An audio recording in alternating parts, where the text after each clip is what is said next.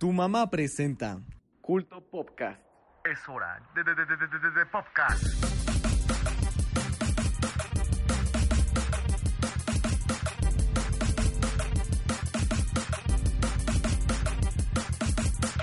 El día de hoy hablaremos de Shazam, sin spoilers, PAX East, el Funko Fest 2019, Pop Team Epic, primera temporada de Legion, Los Egipcios, legalidad de la emulación, Elvis, el meme de Wallace y mucho más.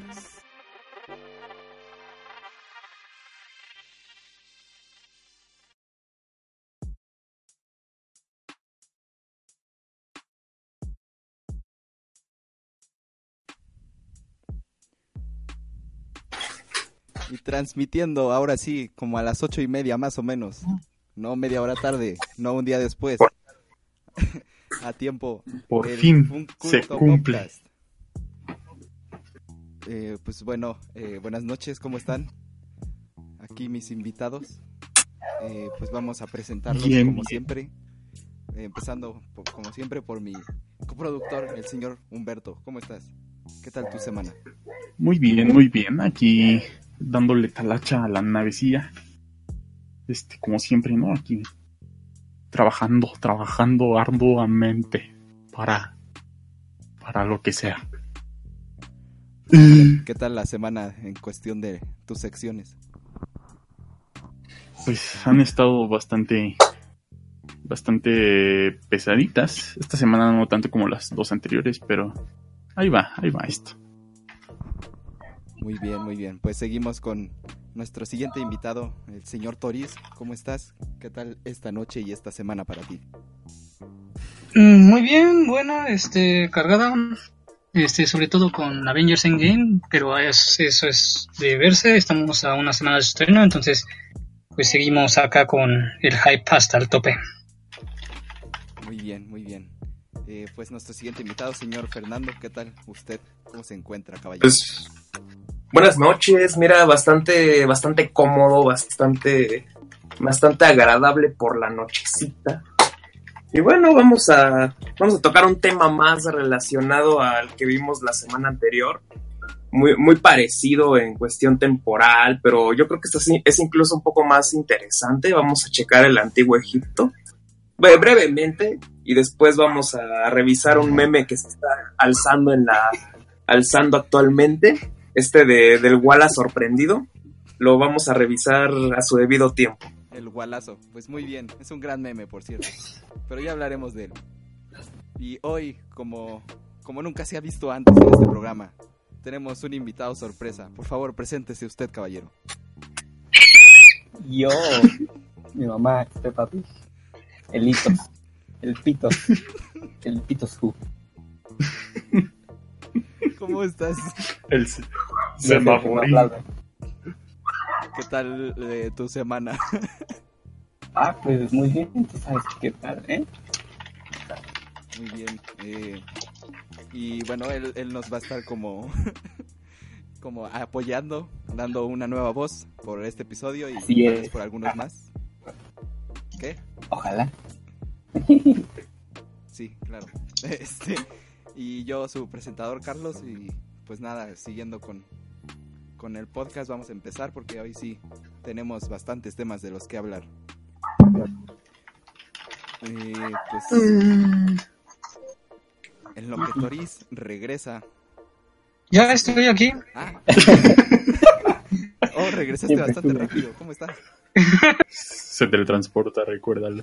Entonces, Olvidé los poderes de nuestro señor Toris. Bueno, pues empezamos con tu sección, Toris. ¿Qué nos traes el día de hoy?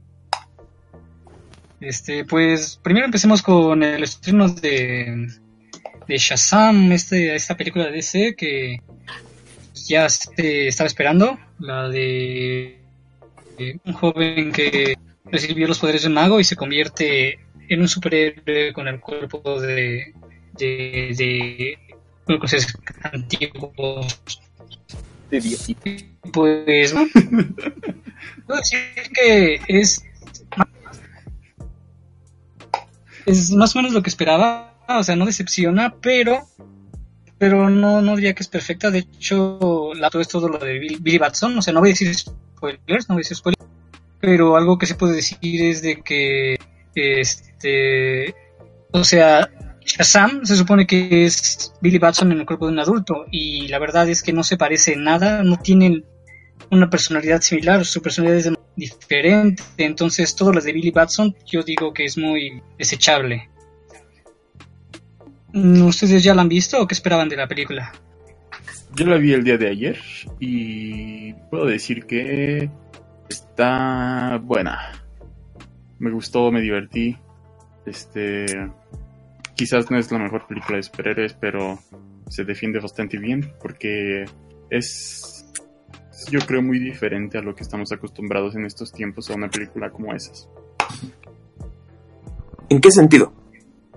Ah, en el sentido de que, eh, por ejemplo, cuando, cu- en el sentido de la vista y del tacto. Este, cuando tú vas a ver una película de DC, sobre todo en de DC, ¿qué es lo que esperas? No, Oscuridad. Sí, sí. oscuridad. Pues sí, Pero- no, está, es- está este cliché de que ya se espera la oscuridad y todo esto. Y, y la verdad es que tiene como, como to- todo, todo este humor que realmente funciona. No es como lo que sucede en, a veces como en Thor Ragna- Ragnarok, que, se siente a veces muy, muy forzado. No, yo, yo siento que en esta película funciona demasiado bien. Y en lo personal no, no, no, conozco, no conozco nada de Shazam más allá de la, de la película y de que salía en Mortal Kombat contra DC como Capitán Marvel aún. Este, pero mm, a mí me agradó la verdad y si no es una fiel adaptación eh, a- al cómic, yo pienso que es una muy buena película. Yo sí se las debo, yo no, no la he visto. jaja. eh, Yo- yo tampoco, la verdad. Yo tampoco, yo tampoco, la verdad. Pero nuestra audiencia dice que es una de las mejores películas. Es muy bonita y divertida. Gracias, Angie. Sí, es bastante divertida, pero... De hecho, no sé si notan un humor parecido al de Marvel. Tal vez... Bueno, sí, parecidos de... Tiene algunas... Este... Bromas que no haría Marvel o que no ha hecho. Pero... Pues siento que quieren ir un poco por ese camino. No tan oscuro. Y bueno, igual dependiendo del personaje, porque el personaje no es oscuro en sí. Pero bueno, Sí, o pasando sea, de eso... con- ahí, ¿Es ah, negro? El personaje funciona bastante bien con ese humor, entonces bien. De- sí, de hecho, podríamos decir que están tratando de experimentar con este tipo de películas que meten el fun fact así como que más, más, no tan forzado para poder incurrir ya como que en un nuevo, como universo cinematográfico, ¿no? Tomando en cuenta que Marvel va a dejarlo durante un buen rato. Ah, ¿Quién dice que va a dejarlo? ¿Qué? ¿Quién, quién dice? ¿Quién? ¿O a qué te refieres con dejarlo? ¿A qué se refiere Fernando ¿Con- Bueno, no, no, no, no.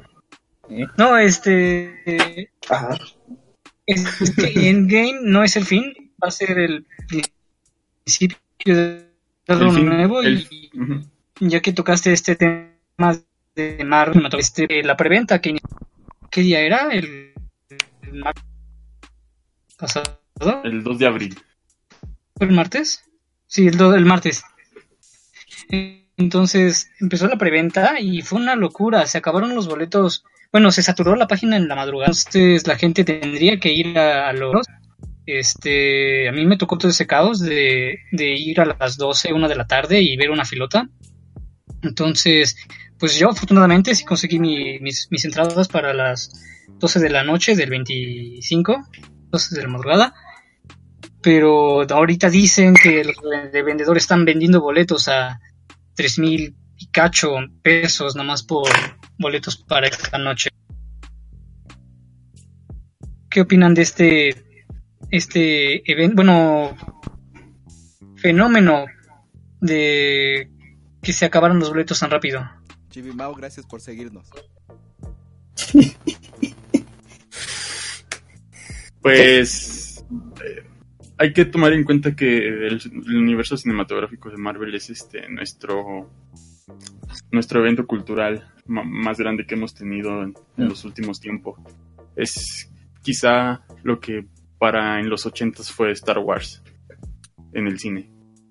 Entonces no, no lo veo descabellado que esto haya sucedido. ¿Tú, Carlos? ¿El Carlos segundo? Carlos, ¿Quién? ¿Y yo? Carlos. Carlos Mm. Semaforín. Bueno, pues yo creo que pues era de esperarse, ¿no? Sabiendo que Infinity War tuvo un final bastante interesante, pues era de esperarse que esta secuela atrayera todavía más gente, ¿no? De la que ya era parte de la comunidad Marvel. Entonces, pues no es de esperarse. Entonces yo creo que es normal. Gracias. Sí, sí, bastante normal para Marvel, diría. Pero digo, creo que ninguna otra película de alguna otra este, compañía haya logrado algo así. Esperemos que sí logre ser. Bueno, yo creo que fácilmente supera Infinity War como. Otro tema que quería tocar era el tráiler del Joker. Por fin ya tenemos primer vistazo a lo que y se ve bastante bien, se ve muy, diría, escalofriante, eh, muy porque esto es algo, si bien un poquito parecido al de al de Heath tiene otro otro tono más deprimente. Oscuro. ¿Deprimente cómo? ¿En qué sentido? ¿No has visto el tráiler? Pregunto. ¿estás admitiendo que no has visto el trailer? Yo tampoco. La historia, en sí la historia, es un, era un hombre normal, si acaso tal vez algo enfer- este, con alguna relación extraña con su madre, pero boleado por toda la sociedad, la sociedad se ve caótica, entonces él parece solo encontrar sentido en la locura, y por eso parece que va a ser una historia de origen de, de un personaje, bueno, uno, el- tal vez el villano más reconocido de DC, entonces creo que es su historia de origen, que de hecho en los cómics no está tal cual establecida, va a ser algo muy interesante de ver. O sea que estás hablando de que puede ser una reinvención del Joker tal y como lo conocemos hoy en día, ¿no? Sí,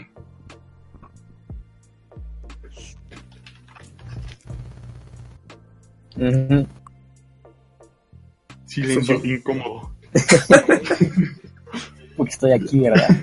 Nos- ayer, digo, la transmisión pasada hablamos un poco de Batman y sus villanos, pero no tocamos el tema de, de, de este Joker de Joaquín Phoenix porque no, no habíamos visto nada hasta ahora y ahorita que ya hemos podido ver algo, ¿tú qué opinas, Humberto? Pues bien, a ver, a ver, ya viendo el tráiler a mí me intriga que estemos enfocándonos en una historia completamente de origen del Guasón, ya que lo más cercano a esto, a lo que tenemos es Es que- y realmente lo, lo no dije no, soy no- yo que dijiste. no se escucha, No, se escucha? no, Ah, no. este, perdón, Es que este, lo más cercano que lo más cercano que tenemos a una historia de origen del Joker es la broma asesina. Y, y, y no se, y, y no se ve tan, tan a fondo la historia de, del pre-Joker, por así decirlo.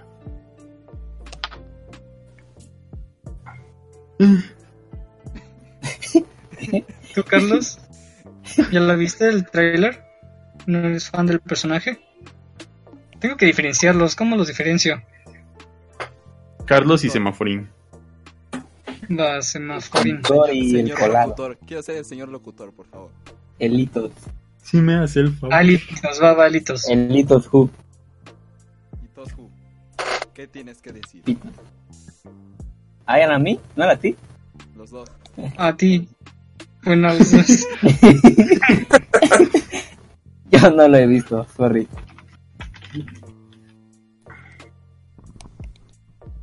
Entonces tú.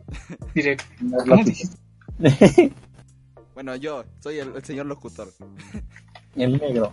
Pues yo creo que es interesante que, que al fin nos, nos enfoquemos en, en el villano de Batman, porque hemos visto la historia de Batman un millón de veces, de que sus papás y todo eso, y del Joker no sabemos mucho, que en parte también es un poco de, como de este misticismo, de esta, de esta como intriga que te da el personaje, pero se ve que no va a estar como hecha al aventón la historia, sino que van a como a tener una buena base, donde vamos a ver una faceta que estaba oculta del Joker. Sí, sobre todo llevado a con un gran actor que, que no he visto tantas películas de él, pero sé que es muy, muy buen actor. Muy reconocido y sí da la- el aspecto que tiene al... Un aspecto, mm, de hecho, bastante parecido al de Heath Ledger, si acaso pues, cambia el maquillaje. ¿no? Pero bueno, es- esto sería todo de mi parte, después de otra cosa en, en la siguiente sección. Señor monitor, Muy bien, entonces. Bueno, lo que nos pasemos a la... Sí, sí, sí. Muy bien, muchas gracias. Pues así pasamos a la siguiente sección, la sección de los videojuegos. ¿Qué tal? ¿Qué, qué pasó esta semana, Humberto? Pues, ¿qué no pasó? Este... No, pues realmente no, no estuvo tan ajetre- ajetreada la semana. Este, en cuanto a noticias, pero, pero a la vez sí. Porque estuvo el PAX East 2019, que estuvo desde la semana pasada. Pero... mm, bueno, vamos a hablar sobre lo que sucedió en la semana. Empezando con el con lo del PAX East, eh, la gran revelación por fin de Borderlands 3, que pues es más Borderlands del también 2, fecha, ¿no? ¿no? El 13 de septiembre. Ah. No, no, no la dieron Bueno, en el este, como tal. Ajá, pero... eh, deja, la busco. No la tengo. Es el 13 de septiembre. Bueno, 13 de septiembre, ya lo escucharon, Borderlands 3, por fin la secuela de Borderlands 2. Este, por fin va a llegar, ¿no? Sobre todo, aquí lo que hay que es que va a ser en, en PC una exclusiva temporal de la Epic Store. No sé si han escuchado este tema de, las exclusividades de la Epic Store y cómo la gente se está enojando de que no, no estén saliendo juegos grandes o más bien no estén saliendo todos los juegos directamente a Steam.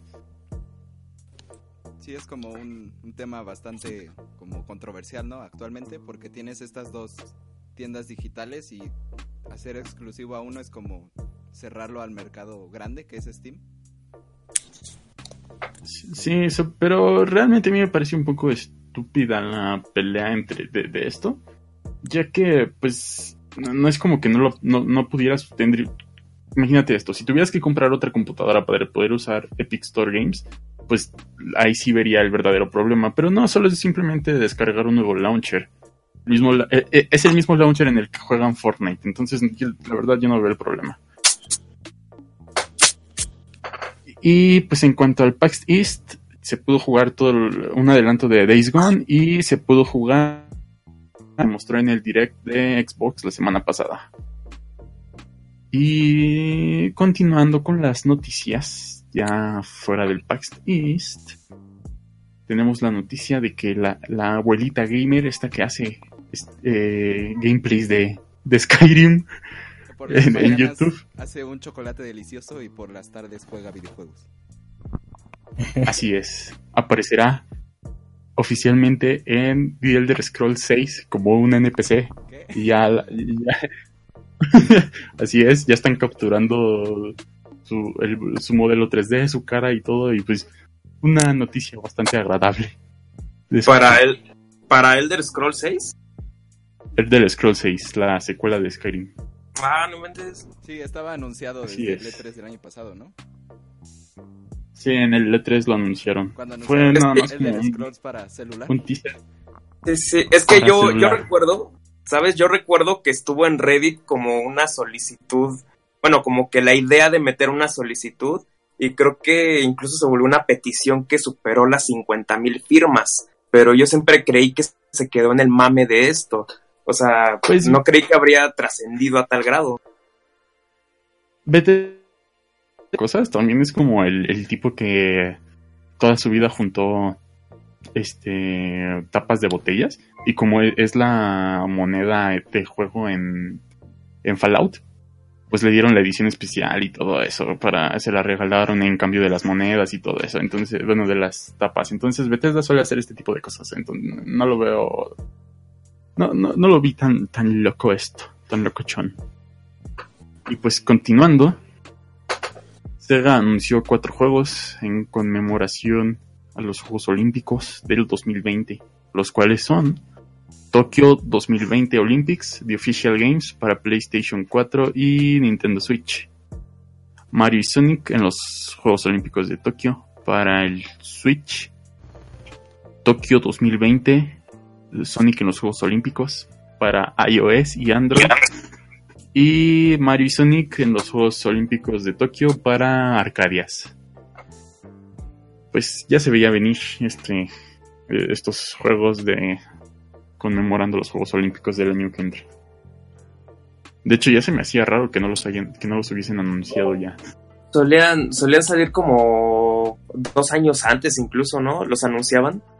Pasó algo parecido. Mm, pues es, es que empe- empezaban a, a sacar este así como y los juegos de invierno y los juegos de no sé qué entonces eh, ya nada más es una excusa para sacar otro juego. Continuando tenemos la Sega Genesis Mini que será lanzada el 19 de septiembre y si la quieres con un control estará a 70 dólares con dos controles a 80 dólares y este paquete eh, va, contendrá Sonic 1, Echo the Dolphin, Castlevania Bloodlines, Space Harrier 2, Shining Force, Dr. Robotnik's Mean Bean Machine, Toe Jam and Earl, Comic Son, Gunstars, Heroes, entre otros. Porque so- son los que nada más se mencionaron, ¿no? En este. En esta etapa de, de sacar consolas retro en versiones mini que generan escasez eh, artificial. ¿Cómo, cómo escasez artificial? Ah, pues básicamente es, bueno, lo que ha hecho Nintendo es que sacan poco, pocas unidades de estas consolas mini y entonces empiezan a acabar, o sea, se acaban rapidísimo. Y de repente ya no hay en ningún lado y entonces tienes que estar comprando en, en reventa y todo esto, ¿no? Si es que las quieres. Ajá. para que después, después Nintendo saca anuncios, es lo que suele hacer, lo que ha hecho con las dos anteriores, de que pues ya, ¿no? Ya se acabó su tiraje y ya no van a sacar más. Y lo que pasó con el NES Mini es que después volvieron a sacar otro tiraje y actualmente ya, ya las puedes encontrar en tiendas a un precio más accesible. Lo, lo cual demuestra que incluso hay como que un, un mercado muy interesado en comprar esta, estas consolas, ¿no? Pueden apelar incluso a factores como la nostalgia o como pues, cosas de este tipo, ¿no? Para nuevas generaciones que quieran adentrarse un poco a cómo se jugaba antes, ¿no? Sí, algo que se hablará un poco más en la sección de tecnología de la emulación. Pero al- algo extraño, ¿no? Bueno, extraño, entre comillas, es de que, por ejemplo, la, la PlayStation Mini no, no, no, no vendió lo que ellos quisieran. De hecho, hay montones aún y han estado en rebajas, en rebaja tras rebaja. Entonces, pues también tiene que ver la marca. O incluso eh, la distancia temporal, ¿no? Porque una PlayStation todavía es como de los años 2000, mientras que si hablamos de una de una Es de los Atari, noventas. noventas. Pero si hablamos de Ajá. un Atari o si hablamos de una de una NES, estamos hablando de generaciones mucho más atrás.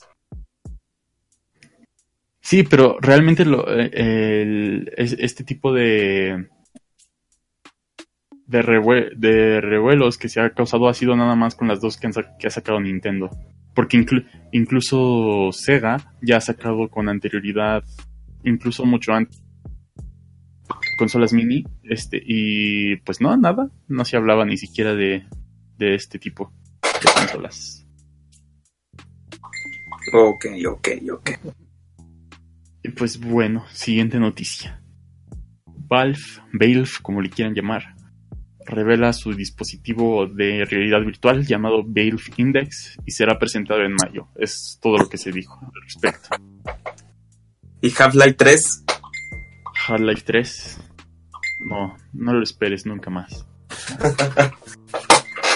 Hemos perdido la esperanza por Half-Life 3. Yo lo he hecho. Ya está.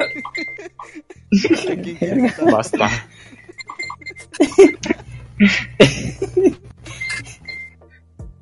Mm, bueno, continuando. Los juegos que puedes conseguir gratis gracias a Twitch Prime, que por cierto lo puedes usar en nuestro canal de Cult Podcast, son Her Story, Inner Space, Juggernauts y Keep in Mind Remastered. Y un juego gratis que el juego gratis que puedes encontrar en estos 15 días en la Epic Store Games este es, es The Witness, un juego de puzzles que fue bastante aclamado hace un año o dos años, no recuerdo. Los Games with Gold de esta semana, de este mes son Star Wars Battlefront 2, el original, el de 2005 me parece, The Technomancer, Outcast Second Contact. Y Star Wars lo puedes conseguir del 1 al 15 de abril, Technomancer del 1 al 30 de abril y Outcast del el 16 de abril. Se dijo también ya la fecha para el PC Gaming Show, que sí se presentará en el E E3 2019. Va a ser el lunes 10 de junio a las 11 am. Este show se suele ser bastante aburrido, entonces si no lo quieren ver, no lo vean. Ujú. Mm, otra noticia que se hecho fue ayer o antier fue que The Legend of Zelda Breath of the Wild y Super Mario Odyssey van a ser compatibles con realidad virtual. ¿De qué manera van a ser compatibles de realidad virtual? Básicamente solo la, la cámara del juego, nada sustancial. Entonces, si lo quieren probar, pues ya háganlo. Y si tienen su Nintendo Labo VR Kit, háganlo. Mm, la siguiente noticia es que podrás hacer memes con la barra de juegos de Windows 10. Una función bastante importante que Microsoft eh, implementará a su barra de juegos. Fascinante. Y pues para terminar con esta, con esta sección, que quizás no es tanto sobre videojuegos, pero sobre juegos. Bueno, en las series de Marvel, Si, huel- si, si, si hueles a caca, te van a penar. si hueles a caca, te- bueno, no a caca precisamente, pero si hueles feo, te van a penalizar en torneos de Yu-Gi-Oh! ¿qué? Así es, es, es una, es una nueva regla por parte de Konami. Te van a penalizar, no se ha dicho de qué manera, pero bañate si quieres participar en torneos de Por Yu-Gi-Oh! favor. Me Por imagino que han tenido muy malas experiencias con, con eso, ¿no? Será muy común que Pues, los... Pues yo, yo he escuchado, yo he escuchado que en Yu-Gi-Oh! y en torneos de Smash Bros. Melee sucede esto mucho, que huele muy mal. Y pues, yendo a ciertos lugares de aquí de la ciudad, puede- puede- Plaza. puedes comprobar esto. Si no, en la Friki Plaza. Así es. No quería mencionarlo, pero así es. Lugares de cuyos nombres no queríamos mencionar. No nos demanden, por favor. Lo mencionó Carlos, pero no, Lo no es tal cual la Friki Plaza, sino, sino, sino Nosotros la... los queremos. Nos gusta Sí, ir no, ahí. Ajá, pero la cuando hacen torneos allá. Sí, sí, sí. Pues de hecho, igual se hablaba de que en el Evo- en los Evo, cuando hacían sus torneos de Smash Bros, era como el, el lugar que apestaba más, ¿no? Así como, "Eh". pero pues bañense, usen desodorante. No sean un estereotipo más. Exacto. Y pues bueno, eso es todo con la sección. Pues muchas gracias, Humberto. Eh, Agradezco. De nada. Y hablando de cosas extrañas, pasamos a la sección de anime, ¿cómo no? Obviamente. Hoy no vamos a presentar tal cual las noticias porque vamos a enfocarnos en un tema bastante extenso. Pero nada más vamos a recomendarles.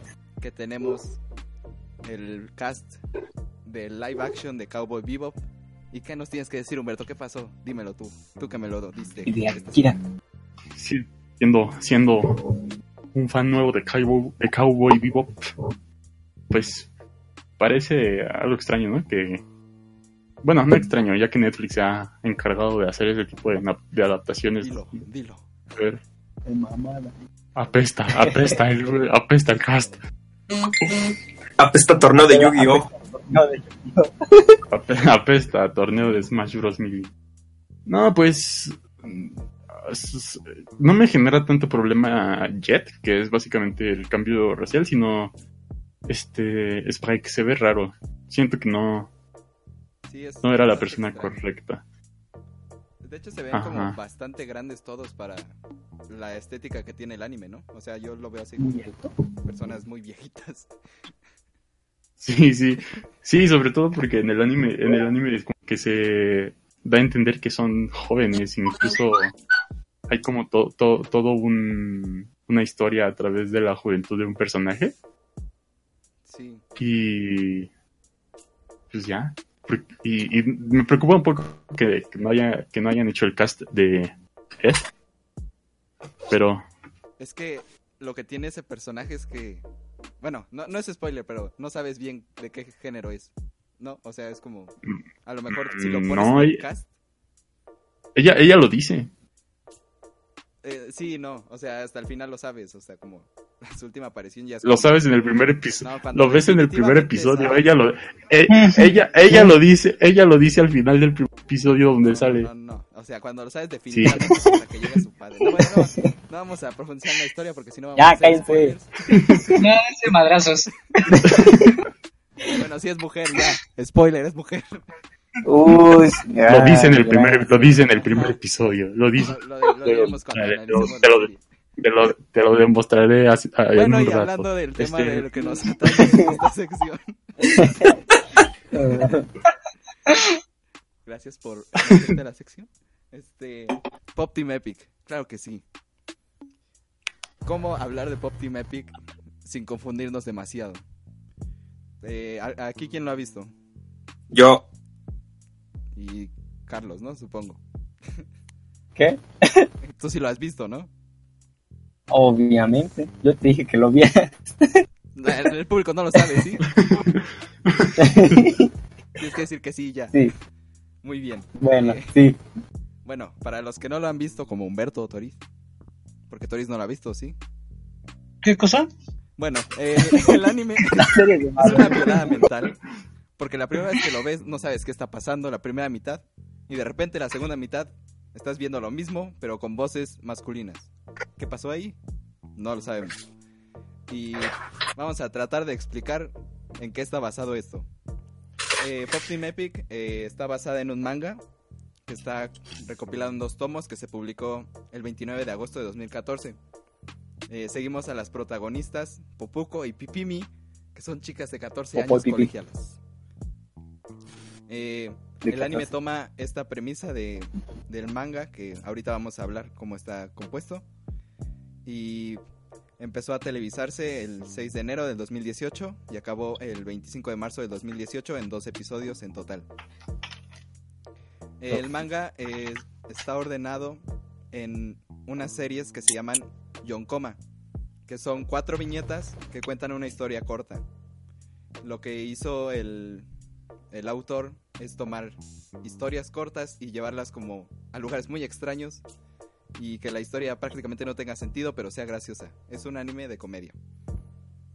Es de comedia, ¿no? Y de parodia. Es muy Sí, es, extraño. es- es que también es eso, es muy extremo, extrema la comedia que a veces te lleva a lugares... Bueno, ahorita vamos a hablar, espera, no te adelantes. El, Bueno. el- el anime se, com- se enfoca en conservar el espíritu del humor de Internet, que son estas como este tipo de humor que no te va como a explicar muchas cosas, que a veces no tienen ni sentido, pero no deja de ser como gracioso. Son situaciones Como que se llevan al extremo a lugares donde nunca pensarías que llegarían. Y eso te deja así como confundido, pero te da risa. ¿Tú cómo ves esto, Carlos? Tú que ya lo has visto y hablas bastante de esto. Pues sí, yo diría que es más como. como. Ah, ¿cómo decirlo? Eh, es como, como un anime de memes, por así decirlo. O sea, está anime, exacto. Es- Está basado en, en mucho de la cultura eh, popular y pop japonesa. O sea, mucho de su humor es, es de tipo japonés. O sea, hay muchas cosas que a lo mejor no, no entenderías o que se quedan como en el aire, pero sí, o sea, es, es bastante gracioso. Hay cosas que, que como dijiste, ¿no? Es, son muy extrañas, muy extremas, pero eso lo hace diferente a todos los demás. Sí, de hecho, ya, el, ¿qué más el te anime te empieza haciéndote creer que es como una serie cualquiera, una serie común, en donde tienes muchos clichés y, y de repente cambia, ¿no? Totalmente hacia lo, lo que es el anime en sí, el Pop Team Epic. Y de hecho, esta serie la vamos a estar viendo como en todos los episodios un poquito, aunque sean como 30 segundos. Y Al final, ¿no? Como de los estos avances. Sí, sí, como si episodio. estuviéramos viendo esa serie, aunque no. De por sí, las mismas personajes, Popoco y Tipimi, son estereotipos de, de los personajes de anime, ¿no? Porque son dos monitas con ojotes, con cara muy kawaii, ¿no? Pero con voces de macho, pelo en pecho y... no sé, o sea, es muy gracioso. Sí, este, bueno, en cuestiones técnicas, eh, no podemos decir que es una animación espectacular. De hecho, es bastante simple y esto es porque el estudio no tenía mucho presupuesto. Pero lo que le da vida es esta interpretación de los, de los dobladores de voz. Porque ahí está toda, como, toda la magia. Tú, este, Fernando, tú que también lo viste, ¿sí crees que sea este, como la interpretación de los dobladores lo más importante? Yo creo que no es lo más importante, pero sí, sí Lo- tiene un papel fundamental para que... Lo que le da vida pa- a esta para- animación simple, pues. Sí, sí, sí. Le da otro sabor, ¿no? Pues sí, otro sabor, por así decirlo. Es como salirse un Sabor poco de lo convencional. Sabor a, sabor a torneo de Yu-Gi-Oh! A ovo. Sí, y también como por este que el anime es como de los dobladores japoneses es mucho grito, mucha interpretación así como fuerte. Esto mismo sí lo retoman y empiezan a como a exagerarlo también como parte del, de la premisa. Es, es parte de la sátira que quieren hacer un poco, porque, por ejemplo, to- todo el shonen es grito, es grito y golpe, y entonces prácticamente podríamos decir que quieren darle una sátira a estas cosas, a estas temáticas, como que los clichés que más definen al anime, ¿no? Por no decir que es como que la idea que luego en el extranjero se tiene de, de él, ¿no? Que son gritos, que son expresiones así súper detalladas en los ojos, cosas así que lo que suele ser estereo, lo que suele ser estereoti- estereotipizado, ¿no? Sí, de hecho pues también este este anime está basado como en el humor de internet y también el anime ya ha entrado como este esto parte del humor del internet, entonces también está como eh, re- recalcando que también existe este el anime en la cultura del internet, en la cultura pop del internet. Cultura pop. Así es. Este, también como o sea como situaciones extrañas que son en sí el chiste eh, hay algunas como en una donde el, el personaje de, de Pipimi se vuelve enorme y eso es como el chiste que está sujetando a, a Popoco así nada más Sí, sí, sí, lo recuerdo. hay, hay uno también donde son como ¿cómo decirlo? investigadoras como eh, espías no, no sé Como detectives, ¿no? en un sauna y eso no te lleva a nada nada más es como una situación extraña y entonces eh, es de este tipo de humor que no te lleva a nada, de hecho no tiene ni siquiera como lógica, pero eso es lo que lo hace divertido, que es la primera cosa que piensas que pueda pasar va a pasar. y, y, de ahí reside el espíritu del humor del internet. Los dank memes, por ejemplo, se basan mucho en esto, en cosas sin, sin sentido que dan risa, como el meme de I. de Markiplier. sí, O sea, es shitpost puro. sí, claro. Exacto, hecho, hecho como anime. Es, es shitposting hecho, hecho anime, sí. Sí, que la, el manga no es tanto como este espíritu, sino es más como nada más de comedia, así como un poco simplona, pero extrema, o sea, con situaciones extremas. Y entonces lo que hizo el anime para como transcribir esto es tomar esta, este, estas situaciones extrañas que, es- funcionan muy bien en internet Y esto es lo que le dio como el nuevo enfoque, ¿no? Una, una originalidad. Porque también es como interesante que se le dé este espacio en el medio a, a cosas como estas extrañas que vienen de internet. O sea, porque si te pones a pensarlo, el estudio que hizo esto invirtió en una serie que no tiene ni pies ni cabeza, que es como un relajo. Y funcionó bastante bien, lo cual habla de esta cultura que se está creando, ¿no? En esta nueva cultura que acepta este Sí. tipo de humor. Y es que a fin de cuentas no es que no tenga ni pies ni cabeza, yo creo que está bastante articulada porque sabe perfectamente cómo opera este tipo de humor. Y este tipo de humor claramente aparenta no tener pies ni cabeza. Yo creo que entonces sí está bastante mentalizado por parte de los autores el, el cómo partir y el cómo y el cómo trabajar todos los gags que están en la que están en, el anime prácticamente eh, es como una imitación de la pues de la realidad que se ve en el internet muchas veces, ¿no? Y se quiere transponer al plano de- del anime. Yo creo que está bastante bien hecho y no, no es que le hayan apostado tanto, sino que sí sabían que, que había como mercado y había una audiencia dispuesta a ver todo esto. Claramente, pues mira, del otro lado del mundo estamos hablando de esto ahora. Sí, exacto, sí. Sí, pues que, que estas situaciones sean como extremas y extrañas para, para cualquier persona común y corriente, aunque bastante divertidas. Este no hace que deje de ser como interesante la forma en que se desarrolla estas mismas como situaciones. Y, y no implica que no se requiera este tener creatividad ni talento, porque para plasmar este humor de internet necesitas conocerlo muy bien y saber cómo aplicarlo. Porque si tú tratas de hacer chistes tontos nada más, no te va a funcionar. Bueno, a veces. A veces. Ya a comercializarlo, ya es difícil, es otra historia. Así es. Jaja, así es. Así es. Bueno, pues esta es la recomendación que en esta sección les quiero hacer. Véanlo. Este, son. Son. eh, son 12 episodios. 12 episodios. Sí. Y de hecho apenas el, el lunes, Salió este el primero especial. de abril, sí, un especial de, de TV. Sí. Igual está... ¿En, en, en dónde lo pueden ver? Por si Ah, interesa. en Crunchyroll. Hashtag not sponsor, pero eh, los episodios están en, en, en Crunchyroll y ya están también los, los especiales.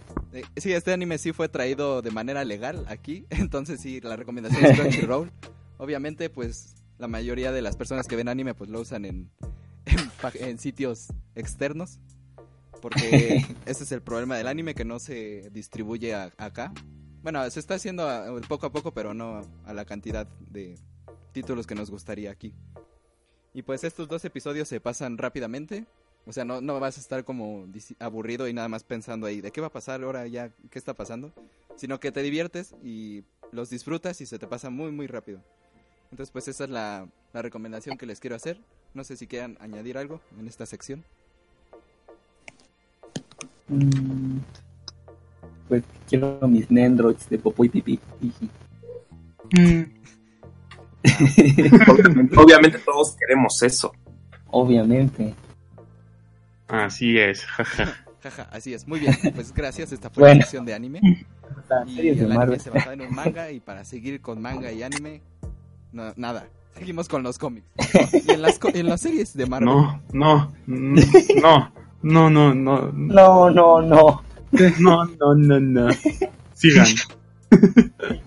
Lo- los mangos gringos. Los mangos gringos. Toris, ¿qué nos traes esta Ah. semana? Bueno, pues ah, no es tal cual una serie, este, pero es una película muy corta. Este, apenas se estrenó ayer, creo. Este, se llama eh, Tienda de Unicornios. Este, esta era, pues, es, es dirigida y protagonizada por Bill Larson y también sale Samuel L. Jackson. Entonces, bueno, me parece muy curioso que hayan trabajado otra vez. Me parece que muy bien esos dos actores y tienen muy buena, muy buena química. Entonces, este, pues la historia, pues básicamente es una chica que es bastante infantil, bastante inmadura. Eh, no, no consigue sus metas en la vida, entonces pues tiene que madurar. Pero cuando está por hacer algo que ella siempre ha querido, una una este un, una, un unicornio de mascota. Entonces, pues le piden este hacer varias cosas para, para conseguir su unicornio. Y pues les digo, dura una hora y media, es bastante pues ligera, entretenida, un humor muy inocente diría. Este, lo interesante aquí es la relación entre estos dos actores, Larson y Samuel. Jackson. Y pues no sé, pero percibí como una analogía a la a esto de la de las empresas multinivel. ¿Tú crees? ¿Por qué? No no la han visto, ¿verdad? No. ¿No? No, Pues es que pero sí conocen las empresas multinivel, ¿no? Este eh, ¿Herbalife? explícalo rápido. Ganar dinero con dos sencillas aplicaciones.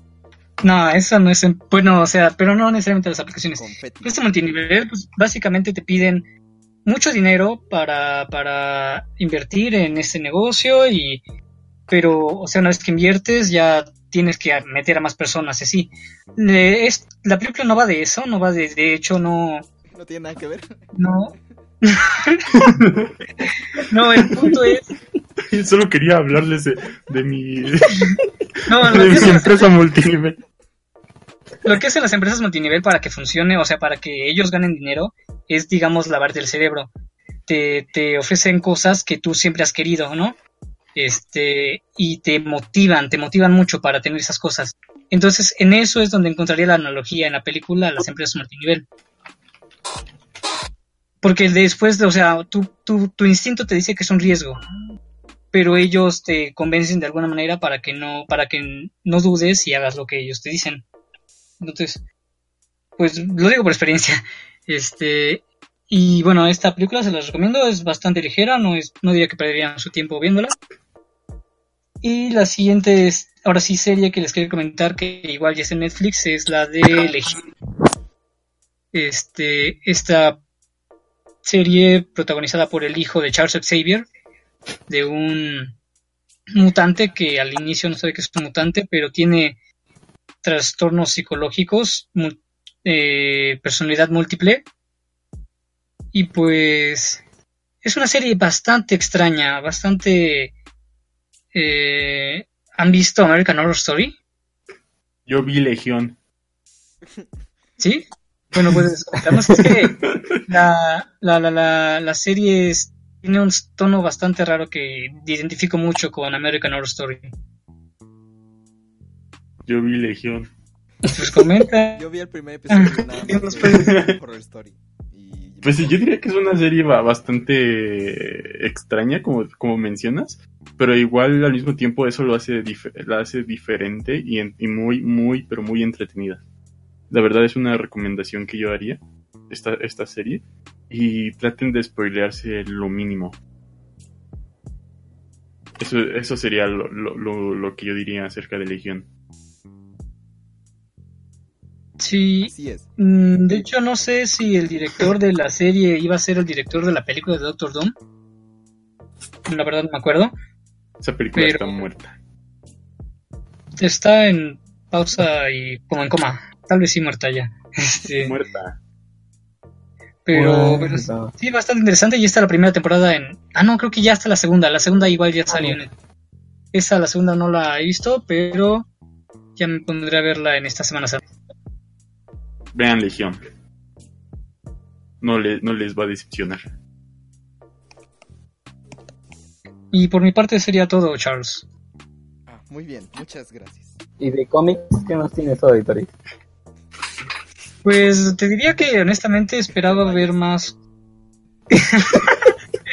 esperaba ver este más cómics en, en, en la en la exposición a la que a la que fuimos y que les vamos a comentar ahorita ya mismo. Sí, sí, sí, mejor de una Pero vez no, a esta sección. la verdad no encontré ninguno o no no hay muy buenos. Muy bien. eh, Entonces, Bienvenidos ¿Qué? una sección que se está estrenando el día de Así hoy es. aquí en Culto Sí, sí, Podcast. claro, claro. Premier les presentamos nuestra nueva sección, Culto Podcast en viajes y eventos. En esta sección les vamos a presentar los lugares a los que hemos ido, y nuestras opiniones sobre ellos.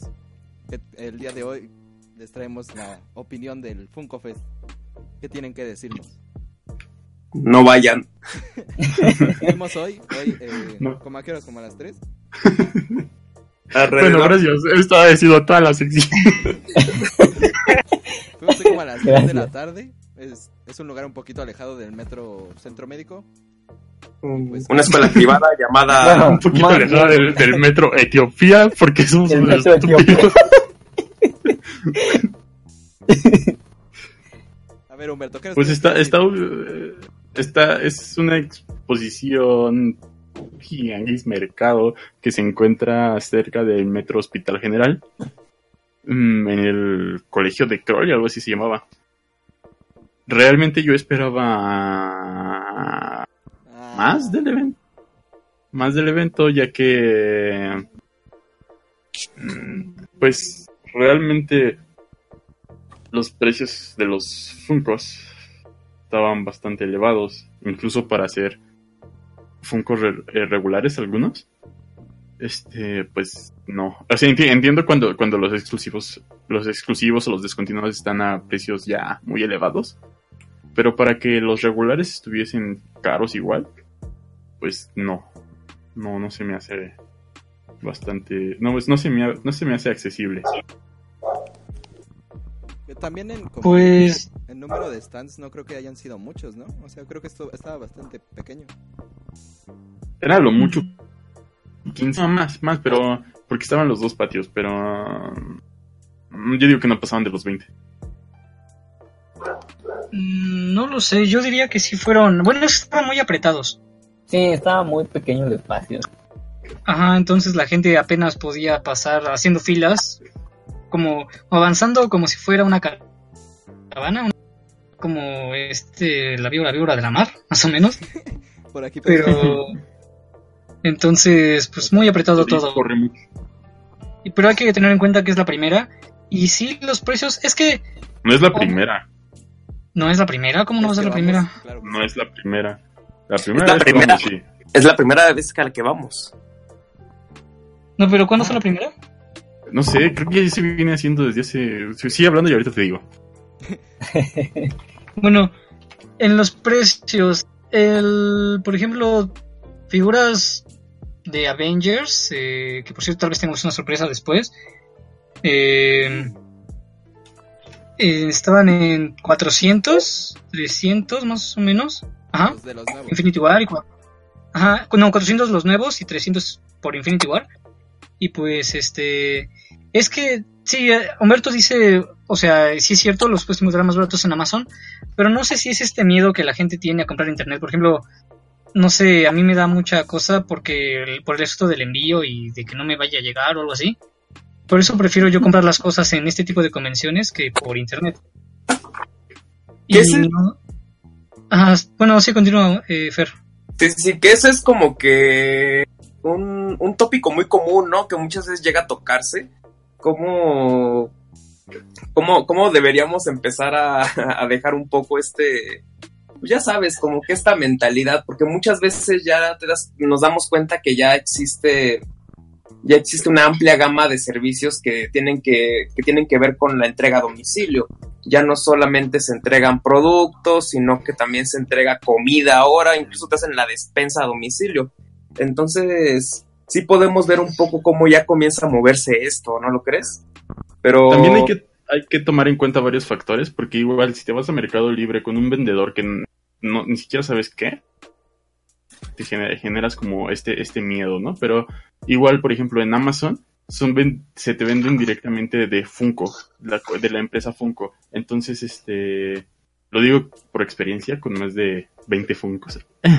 este, pues nu- nunca he tenido algún problema de, entrega de Funkos, ni de precios, ni de nada. Entonces, si encuentran... Y, por lo, lo que tiene muy, muy bien es que si es eh, un Funko regular, te cuesta 250, 260 máximo, no más. Más allá- o sea, si es de los de 6 pulgadas, obviamente te cuesta más caro, ¿no? Pero, o sea, tienen como precios estándar para sus Funkos. Y eso es lo que me parece a mí bastante agradable de Amazon. Y por ejemplo, tú, Humberto, ¿has buscado, has preguntado precios de los Funko Pops que buscas tú, pero en la Friki Plaza, en, en, el, en el Freak Center? Sí, Son- sí, sí. ¿Son, Eh, ¿son iguales que los, que los de Amazon o son igual de caros no, que aquí en so- son, son más caros. Por ejemplo, cuando una vez fui con Carlos a la Friki Plaza igual, fuimos a buscar algunos puncos. Este, en, en ese, en ese momento yo estaba preguntando por unos de Guardianes 2, que estaban más recientes aún. Y mient- y mientras que en, Amazon estaban en 250, incluso algunos en, oferta de 190 pesos, en la Friki Plaza estaban entre 350 y 380. Y no estoy hablando de Funkos exclusivos. Porque, pues es que también sucede esta cosa, ¿no? Lo crees que muchas veces los negocios establecidos, pues tienen que pagar una renta y sobre esa renta aumentan los precios de lo que venden.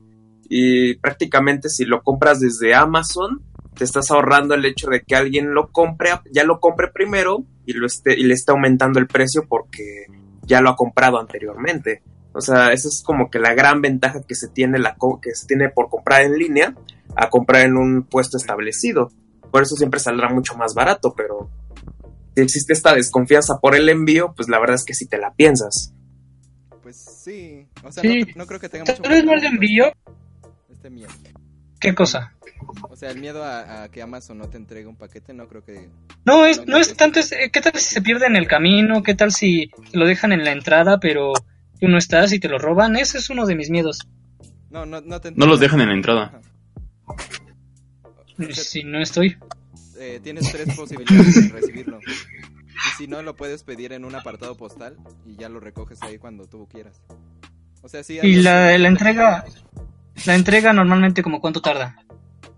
De- dependiendo del producto. Ahí, te- ahí cuando, cuando, cuando haces la compra, Ama- Amazon te dice en cuánto tiempo, eh, el tiempo estimado de llegada. Incluso pu- puedes rastrear el, el producto. Si, si es Prime eh, y está aquí en México ya el producto, te llega en un día.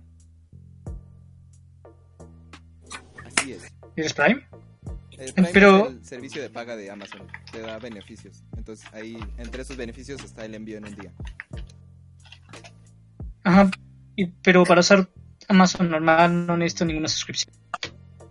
Ah, no, pero tienes que pagar el envío. Eso es una de las cosas que tiene Prime, que todos tus envíos son gratis. Ajá, pero es igual pagar una suscripción. Pero entonces, bueno, o sea, contando en el, el envío, ¿cuánto sería, digamos, un Funko de 250? Mm, Son permíteme. como 50 pesos, como 60 máximo. Esto no está patrocinado por Amazon. No, bueno, estamos Así es, discutiendo no, pero quiero comparar. Sí, quiero comparar pero si, si si- es no tengo verdad que, problema. que sale más barato comprar en Amazon que, que en algún lugar físico. Bueno, y, y- Mira, lo que tiene es que si, incluso si, si no tiene, si no tienes Prime y haces un envío ah, de mayor pesos, este, tu envío es completamente gratis, cualquier producto. Entonces, si en, eh, si en el caso de que no tuvieses Prime, te convendría más comprar de, de a dos Funcos. Pero, ahora, si, si no tienes este, lo que es el Prime, tu producto es con... Ustedes hablen, ahorita les digo Sí, cuántos, eh, cuántos bueno. de envío. entre los beneficios que tiene Prime, no solo es- son estos envíos gratis y en, o sea, Express, también tienes el servicio de Prime Video, que es este Netflix que tiene. Prime, en donde también están metiendo bastante, bastante inversión en bastantes series interesantes, que está entrando apenas aquí como a, el- a la relevancia de aquí en México, pero, o sea, lo está haciendo bien. Y también tienes una suscripción gratis en Twitch, la cual deberían de usar aquí, por cierto.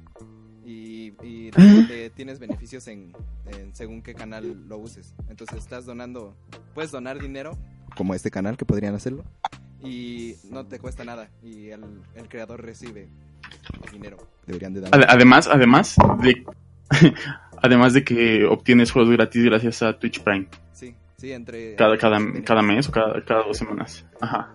Entonces no, no nada más es el envío, o sea, no, no nada más estás pagando 99 pesos aquí en México por, por envíos gratis, sino todo un paquete de cosas extra que yo digo que vale bastante la pena. Porque el puro Netflix, Netflix, en la segunda modalidad que es donde te ofrecen el HD, cuesta 160. Entonces, pues, O sea, claro, el, eh, las producciones que tiene pues ya son más reconocidas, pero pues es una comparación lógica. 99 al mes en Prime. Sí. Así ¡Wow! Wow.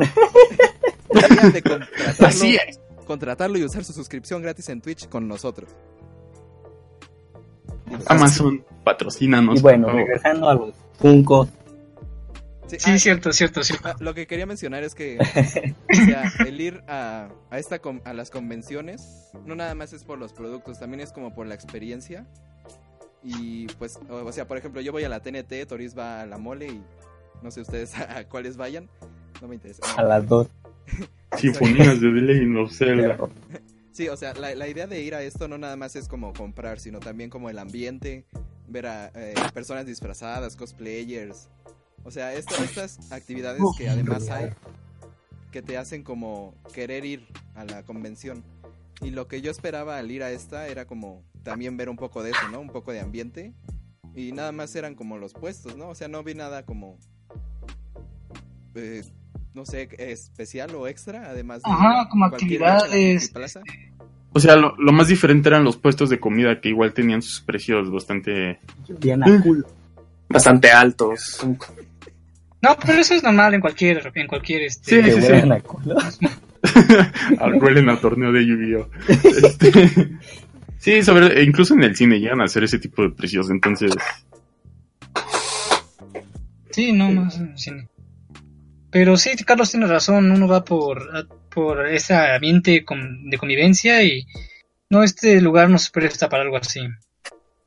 Pero por eso suponía que era el primero, la primera vez. De este No, este, se viene haciendo desde 2017. en los años. ¿Tú, Carlos, qué opinas? Tú que casi no has hablado sobre este lugar, que también fuiste. Y Pues, tú, tam- tú también nos acompañaste. pues no sé. O sea, yo siempre que compro Funko, siempre tengo como esta idea de que el precio estándar o el precio ideal, como de 300 pesos. Ese es como el precio que todas las tiendas manejan. Claro que cuando lo encuentras como más bajo, en 250, es un precio pues excelente, ¿no? Cuando lo encuentras un poco más alto, casi a los 400 pesos, pues a lo mejor sí lo piensas dos veces, ¿no? Dependiendo también del modelo, de qué tan eh, diferente o tan raro sea, ¿no? Pero, por ejemplo, cuando vas a este tipo de convenciones y vendes, o más bien encuentras uno que dices tú, bueno, este lo puedo encontrar en Amazon en 250 pesos, te lo están vendiendo al triple, pues eso sí ya es un robo. Mejor haces pito en la cara, no sé. y, y vete de ahí, míalos, no sé, pero es que no, eh, no sé. Estos lugares como que se dan el lujo de, de subir el precio nada más porque tienen un... eh, no sé, no sé. O sea, es que también Además, saben que va a ir gente que quiere Ajá. comprar. Y si ya están Exacto, ahí, sí, pues también. van a decir, ya, compren, aunque esté 20 mil pesos arriba. Sí, te, te comprometen como que el ambiente, ¿no? Y se aprovechan de que, por ejemplo, no sé, si te ven con la cara de que eres un matado en este tipo de cosas y encuentras uno que has estado buscando durante años, pues se van a aprovechar de ti. Sí, como Humberto ah, hoy, que, bueno, intentó vender, intentó, bueno, sí, sí vendió un Funko, pero, no, no, lo, o sea, lo vendió, pero, pero te dijeron que era pirata. sí, eh, ajá, cuando yo lo había comprado en Game Planet y dudo que Game Planet compre productos pirata para vender. Ah, no, ma. Este, o, o sea, también la, la cosa es que se, se lo quedó, ¿no? Entonces, eh, ¿para, para, para qué lo, lo quieres y dice que es de esta calidad? Algo que igual, volviendo a lo de Amazon, que es recomendable en cuanto a Funkos es que hagan su wishlist, ya que te avisa si el producto tiene descuentos. Por ejemplo, la Hulkbuster que yo compré hace aproximadamente un año, este, estaba en 500 pesos eh, en precio estándar y de repente bajó a como a 200 pesos y fue el momento en el que lo compré. Pues muy bien. ¿Algo más que añadir? ¿Tú, Fernando, tienes algo que añadir o ya? Pues yo lo mismo que, bueno, un poco de lo mismo que mencioné hace un rato, que un gran problema de estos eventos es que muchas veces tratan de compensar incluso los precios que ya invirtieron en, en cosas como la renta, es decir, obviamente estos tuvieron que, estos negocios estos stands tuvieron que vender, que pagar una renta al espacio en donde se estaban publicitando. En este caso fue esta escuela que está ubicada en la colonia Roma. Y que, pero, y que por ende hicieron que los precios fueran más altos. Lo que, lo que yo veo es que prácticamente estos eventos no van, pro- no van en favor al consumidor, sino que van en favor de los, de los stands que al mismo tiempo se publicitan. Es decir, cada vez que comprábamos, o sea, ni siquiera comprábamos y nos estaban ofreciendo sus tarjetas. No era, no era tanto que quisieran vender, sino que querían darse a conocer.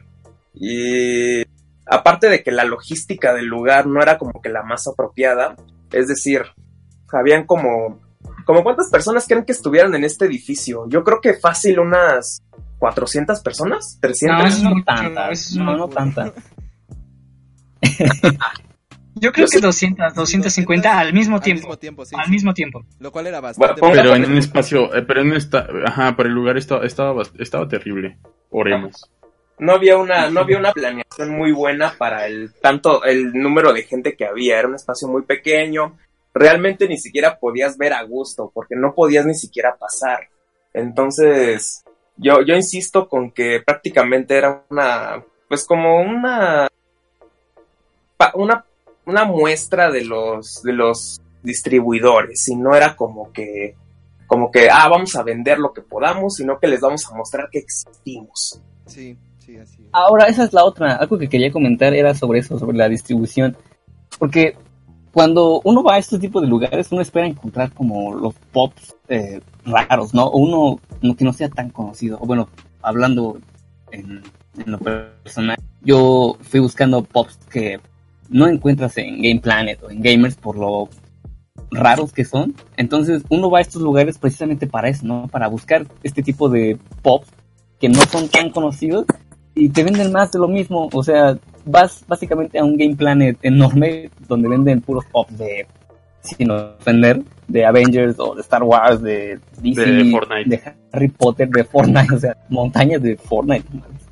Pero bueno, este, o sea, es más de lo mismo. Y eso es lo que me decepcionó, porque yo realmente iba con las esperanzas de comprar pops que he estado buscando desde hace años. Y nada más nada. Entonces, pues, es muy mal en eso. Sí, de hecho, Más de en- lo mismo. En la mole yo veo que hay stands muchísimo más grandes en- de Funcos. ¿Tú qué dirías, Toris? ¿Tú crees que sí hay como más estos Funcos raros como los que buscaba Carlitos, por ejemplo? Este, es que, o sea, los stands de Funkos son más grandes, sí, pero son menos, o sea, son menos los stands. Eh, en- y de hecho son tiendas, o sea, igual son tiendas que tienen lugares específicos, pero mm, diría que igual es difícil encontrar raros. Sí, ni siquiera ahí como Sí, llegan, llevan los especiales, no sacan lo chido. Este, creo que hay ediciones especiales para el... No, no creo. Eh, Tal vez puedas encontrar una joyita en alguno de los de los de los puestos. Y de hecho, tal vez por eso igual es preferible ir los primeros días de las convenciones, porque es cuando va menos gente. Entonces, y digo, como pueden ser menos los que haya, este sería más fácil encontrarlos. Sí. Bueno, pues eh, pasando Para- a este momento. No, espera. ¿Tienes algo que añadir? Para terminar, sí, para terminar pueden ya encontrar en nuestro canal de YouTube Culto Podcast este pequeño pequeño cubrimiento que tuvimos de del evento. Con, No, con no una sé si danza incluso, ¿no? no, no sé si lo puedas poner el link o puedes poner el video. Sí, bueno, Mm. este. En, en nuestro canal de Twitch, debajo tienen eh, varias imágenes donde podemos. Bueno, donde pueden dar clic y van a tener ahí un botón para donar y un botón hacia el YouTube.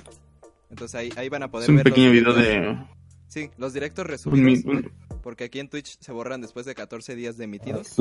Entonces ahí tienen tienen todo y también vamos a estar pequeño video de un minuto y medio. Sí, estas cápsulas eh, como especiales, eh, exclusivas de YouTube, claro. Y pues ya, ese era lo que quería añadir para este. Bueno, Recomendación, no vayan. O bueno, si quieren arriesgarse, ahí sí, ¿no? O sea, si, si hay un Bueno. Funko que no encuentran en Amazon ni en ningún otro lado, y es, o sea, sí es posible que esté ahí, aunque esté bastante caro, pero pues sí, de verdad. Si están dispuestos a aflojar el dinero Sí. por ese, sí. Y si, y si es, es- si es este nuevo modelo, espérense, no, no es, no lo necesitan en ese mismo momento. No lo necesitan. No vale tal- la pena la espera. No Tal, es el caso de los de la nueva película de Avengers, que por el simple hecho de tenerlos en ese momento, los estaban dando a un precio mm, no recomendable. No, para nada. Muy bien. Que, que incluso será otra constante, ¿no? Que veíamos veíamos cierto cierto Funko en- eh, con un precio y otro con un precio bastante disparado en el otro, como que no había co- ni siquiera consistencia. Pero bueno, ¿Algo sí. más que añadir? Así es. Muy bien. Si quieren ir, vayan mañana, pero no. Bueno, sí, es- está hasta el domingo, ¿no? O sea, hasta mañana y ya. Así hasta mañana. Adiós. Mañana. Hasta mañana, buenas noches. Bueno, y pasando de este evento histórico, como es la nueva sección, pasamos a nuestra sección de historia con el señor Fernando. obviamente hay cosas hay cosas que en la historia deben olvidarse y pues tal vez este tema no. Para mí sí, pero tal vez no. Y bueno, No, les voy a ¿cómo hablar de les voy a hablar de una continuación del tema que estábamos viendo la la vez pasada. Estábamos hablando de estábamos hablando de la prehistoria y estábamos hablando de cómo las primeras ciudades del mundo empiezan a establecerse. Y bueno, vamos a empezar con una de estas ciudades establecidas en, pues, en ríos, en zonas terrestres. Ya saben, porque la gente camina en la tierra. Los la importancia, la importancia en este entonces de establecerse en zonas que estuvieran cerca de ríos era, era bastante porque tenías agua para poder hacer lo que, todo lo que un ser humano necesita. Agüita Tomar de agua, De Jamaica. no, hacerte, hacerte la agüita de horchata, ya sabes, ya sabes, sembrar, sembrar, sembrar todo lo que ahí tienes, porque ya estamos con sociedades que son, ah, que son agrícolas, sociedades sedentarias. Y en este, esto pasa en Egipto. Estamos hablando de que alrededor del año, ¿qué les digo? Como 3150 antes de Cristo es como la gente, es como los que saben lo han dictaminado, comienzan a, a, crece- a, a ver ciertas culturas en la zona del río Nilo, en el actual Egipto. Hay dos zonas especiales en donde se está gestando esto. Y se les denomina Bajo Egipto. Eso es muy raro porque el Bajo Egipto está arriba y el Alto Egipto está abajo. Pero eso no importa mucho. En este entonces están como la- las llamadas sociedades preegipcias, que son pueblitos así, pueblitos bicicleteros, que no tienen nada que ver con la, con el Egipto que tenemos en mente actualmente, el Egipto que ha hecho, que se ha hecho en las películas, que del que tenemos siempre en mente. Obviamente Cleopatra, la momia, estas cosas. Este Egipto no existía, eran así como pueblitos, pueblitos prehistóricos que ya, ya estaban asentados en un lugar. Para este entonces comienza a haber una unificación, pues como alrededor de estos años de 3150 antes de Cristo, y comienza, aquí es donde podemos denominar al primer imperio egipcio. Hay tres imperios a lo largo de la historia de Egipto, que le podemos decir imperio viejo, imperio medio e imperio, e imperio nuevo. El, primer, el primero pues, es el imperio viejo. Y básicamente, básicamente es como la unificación de estos, de estos pueblitos que estaban en las costas del Nilo y trataban de, pues, de ponerse en plan de, ponerse en plan de unificarse, comienzan a hacer comercio y al mismo tiempo que las tierras del Nilo eran muy buenas, esto hacía que no, no les costara tanto trabajo hacer como, no les costara tanto trabajo la arquitectura, de modo que pues pudo haber más desarrollo científico, pudieron ocuparse de ciertas cosas, cosa que no estaba pasando en otros lados. Pues en el norte de Europa estaban muriendo de frío y apenas podían hacer, pues, no sé, apenas podían comer pan. Y entonces por eso no pudieron desarrollarse de este modo en esa época, mientras que acá en Egipto estaban, estaban comiendo lo que fuera. En este tiempo existen las primeras dinastías, comienzan a ver lo que llamamos faraones y hay cierto esplendor de cierto modo. La figura del faraón es muy importante porque se ve como, se entiende como un dios, un dios en la tierra. ¿Y cómo, y qué pasa cuando se muere un dios? Pues prácticamente le tienen que hacer una casa cuando se muere. ¿Y cuáles son estas casas? Son las, son las pirámides. Lo que, lo que sucede con estas cosas, con las pirámides, es que son monumentos funerarios, muy, muy curiosos, por cierto, porque muchas veces no fueron, no fueron lo que ahora podemos entender.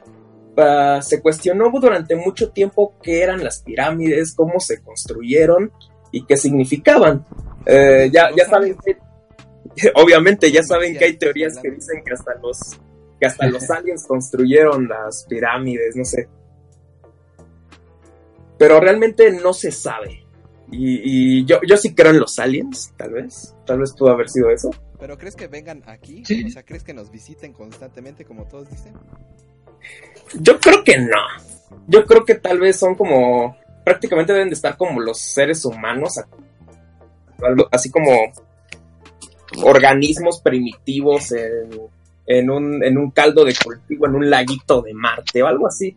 Quién sabe, pensar en la vida extraterrestre desde un punto de vista histórico te hace pensar que. Pues que van a vivir como los seres humanos y es, y es otro pedo el de otros planetas. Prácticamente, soy- prácticamente está. ¿Qué pasó, Toris?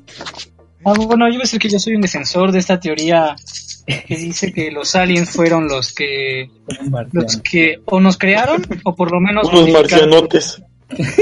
por lo menos modificaron el ADN de los primeros Homo sapiens para nuestra evolución. Yo soy un defensor de esa de esa teoría.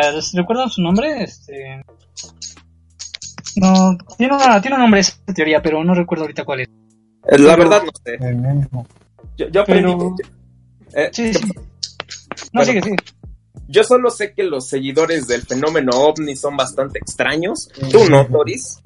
Pero son bastante, caballero. Son bastante prescindibles. Y esto debe de ser tomado en cuenta porque pues, no tenemos pruebas todavía. Yo creo que va a ser un revuelo en la historia cuando podamos hablar de, pues, de los aliens como fenómeno histórico. Ahí ya podremos tomar el tema.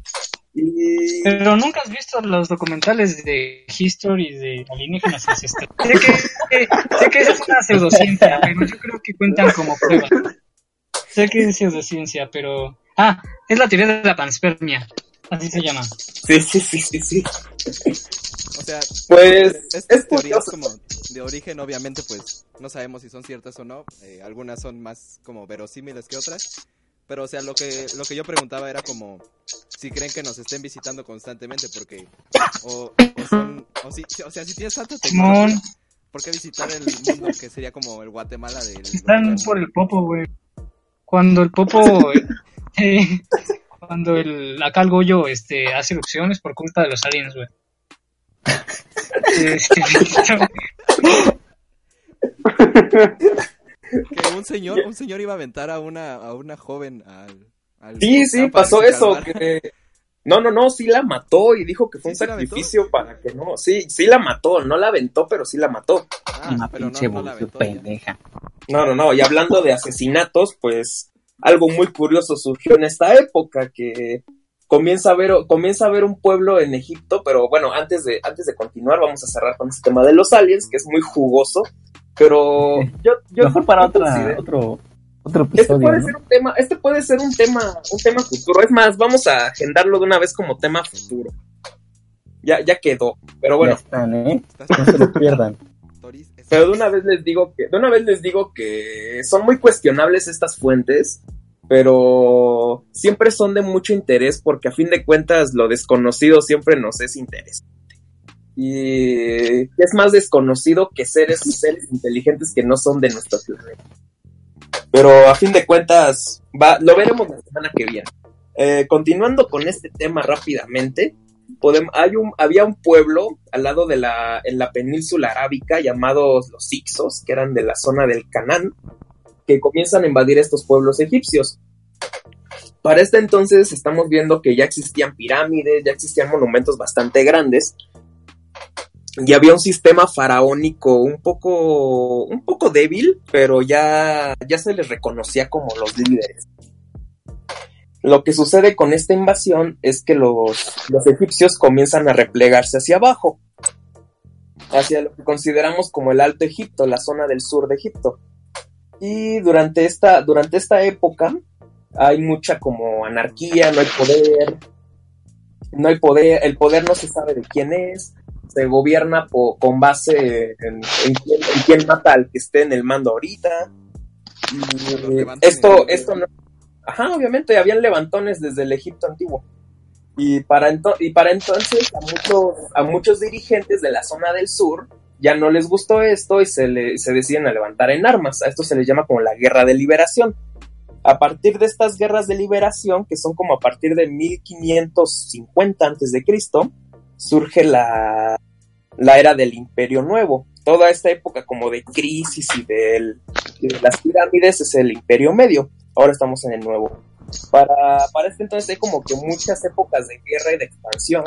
Comienza a ser muy, muy rica la zona de Egipto y se vuelve parte, parte fundamental en la zona de, pues en la zona del Mediterráneo y toda este, esta zona antigua, pues con decirles que ya, ya se les consideraba maravilla del mundo antiguo estas pirámides que todo el mundo conoce, las pirámides de Giza, que son simplemente tumbas. Y para este, y tomamos en cuenta que hay más arqui- arquitectura monumental. Está la ciudad de Tebas, que es en donde está, pues, no sé, Don Esteban. Donas Tebas. Tebas. Por, y se fue. Está este, está este tipo de arquitectura monumental que representa, que más que nada sirve como para representar poder y decir, ah, no, ma, aquí, aquí yo mando, por eso tengo este perrote gigante que le voy a poner esfinge.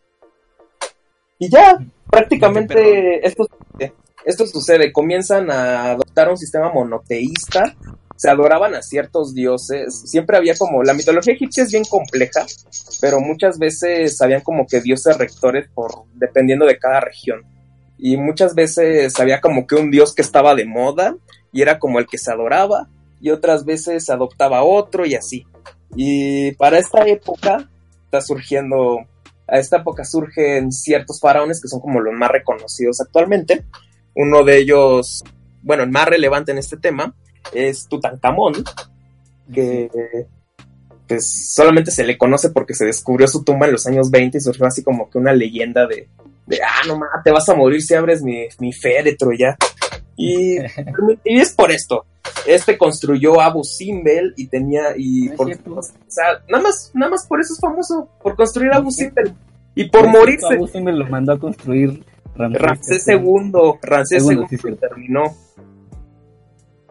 Ahí está. A ver, pelense. Ay, a, a que Tutankamón se murió a los 20 años.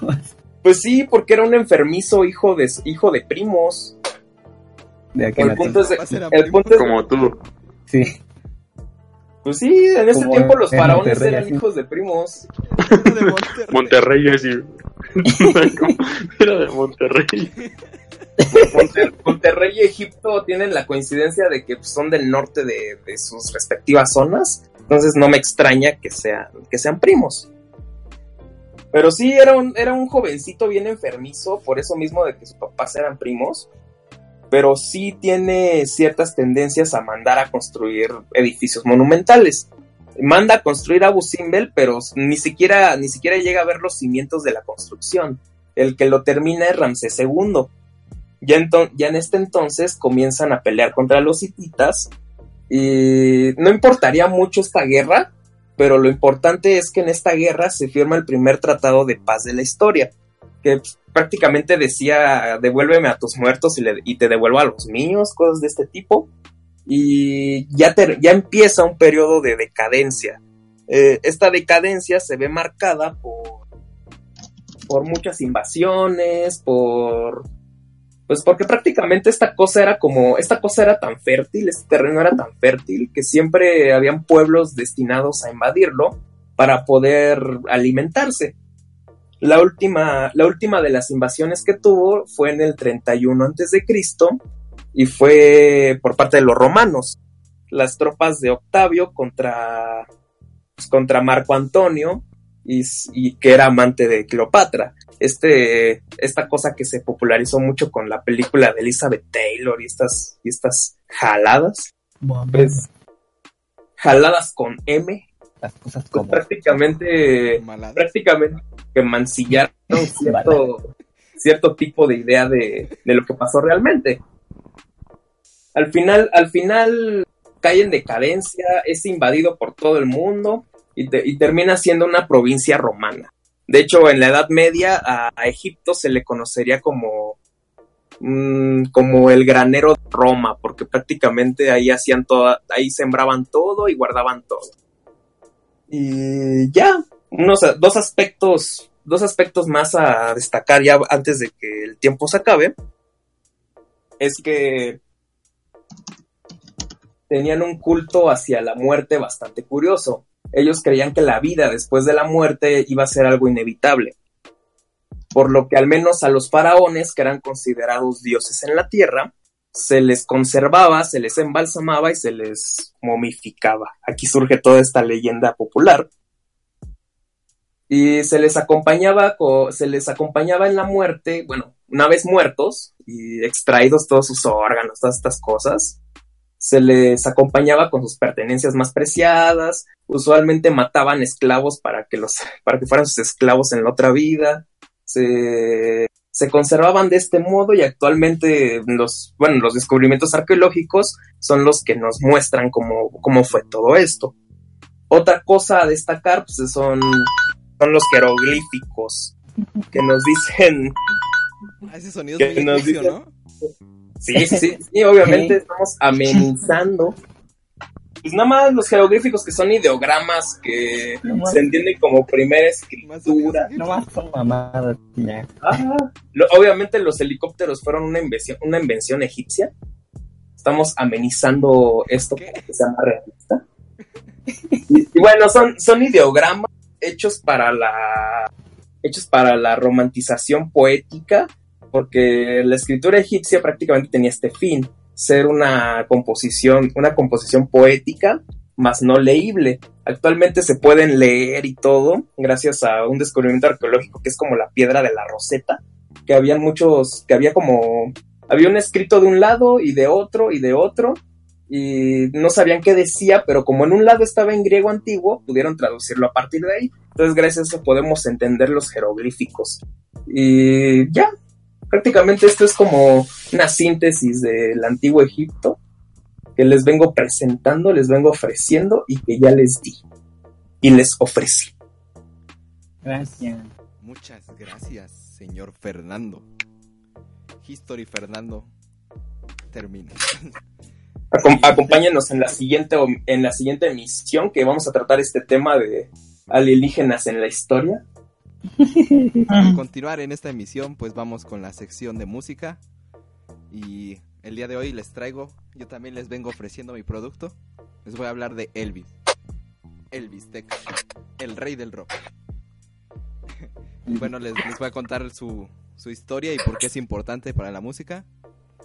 Y bueno, pues empecemos. eh. Nace en Mississippi en 1935. ¿Y cómo creen que se llama su ciudad? Se llama Tupelo. Muy ad hoc. ¿Sí? Sí, se llama Tupelo, la, la ciudad donde nació. Y bueno, nació con un hermano gemelo que murió cuando, pues, cuando nacieron. Y pues eh, sus padres no tenían mucho dinero y tuvo carencias cuando, pues, cuando era niño. Eh, entre, o sea, él tuvo un gusto por la música desde muy chico y un día se subió a, a cantar en la feria principal de Mississippi. Y ahí como que sus padres se dieron cuenta que tenía un talento y le compraron su guitarra a los 11 años. Eh, ahí empezó como con esta guitarra, empezó a, a componer sus primeras canciones.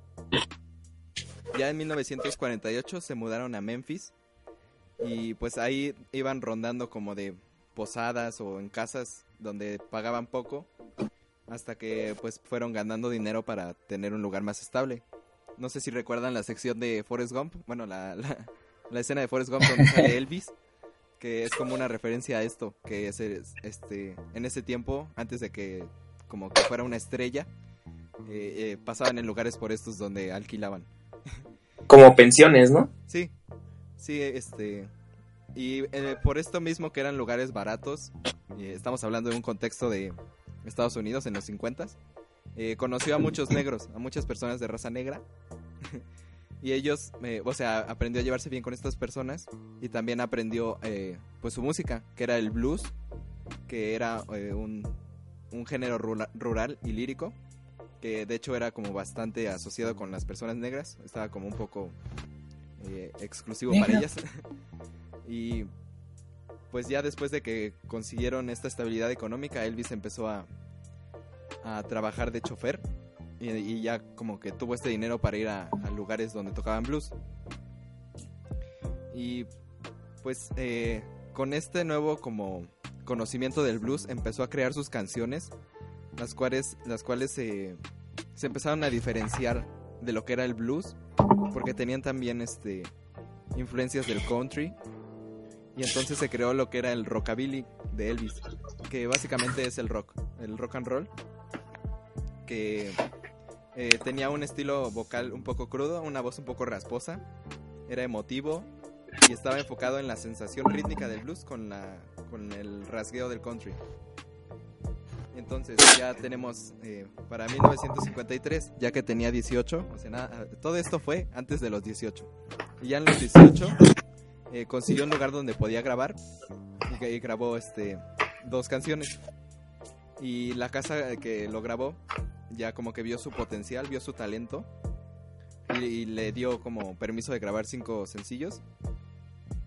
Y entonces ahí ya empezó como a, hacerse conocido, empezó a tocar en lugares y pues en, en mayo de 1955 pudo dar su primer concierto masivo en Jacksonville, Florida.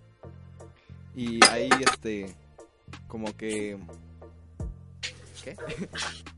Eh, nada, cosas de- del estudio. Este el eh, mira, lo que hace Toris. Este en este concierto en este concierto eh, vimos eh, pues Elvis dice que veía a las chicas en el backstage eh, ya en su última canción y lo que pasó es que un montón de mujeres fueron ahí a- atrás de, de bambalinas y, y no, o sea, eran demasiadas y esto como que llamó la atención de la prensa. Y entonces la prensa ya empezó a hablar de él y este le dio como todavía más impulso. Desde entonces ya empezó a llamar su atención por, o sea, empezó a llamar la atención por este ritmo que traían sus canciones, que era algo innovador, y también por su baile, que es algo muy característico de Elvis. Esta, este como, estos movimientos que incluso son pélvicos y muy sugerentes para, incluso para hoy se pueden relacionar un poco con el perreo, aunque les duela. O el twerk. Bueno, No. tampoco, tampoco movía las nalgas, ¿no? Pero, pero sí, este, este- estos bailes eran muy como provocativos para la época. Y entonces, pues ya en 1956 consiguió su primer contrato con RCA y grabó el sencillo Heartbreak Hotel, que es como, o sea, su, como de las canciones por las que más se le conocen. Y consiguió el número uno, o sea, en su primer disco ya consiguió un número uno en las listas de Estados Unidos que en total en su carrera consiguió 18. Con este sencillo vendió ya un millón de copias y pues ya ganó su primer disco de oro a los 21 años. ¿Eh? Y dicen que los Beatles subieron rápido. No. Y bueno, eh, eh, se proclamó el 26 de septiembre de 1956, el día de Elvis, en su tierra natal, en Tupelo. ¿Eh? En Tupelo se proclamó el día de Elvis. Y 10 personas asistieron al concierto. También Elvis tuvo como muchas participaciones en películas porque en la época era como, o sea, no, no tenías eh, un medio para ver a los músicos tan seguido y lo que hacían era meterlos en películas porque el público quería verlos. Y era muy común. Y Elvis llegó a participar en 35 películas. Lo que sucede en... este- ¿Alguna de ellas? ¿Cuál? ¿Qué? ¿Alguna de ellas cuál sería? Que, que pudieras mencionar. Salió en Forrest Gump. Es lo que ya les he dicho. Otra. ¿Otra? Pues la que quieras, tú búscalo. Blade Runner. Bueno, eh, Gracias. continuamos. Eh, en el ejército, eh, pues Elvis tuvo que cumplir su servicio militar y se especializó en construcción de tanques de guerra.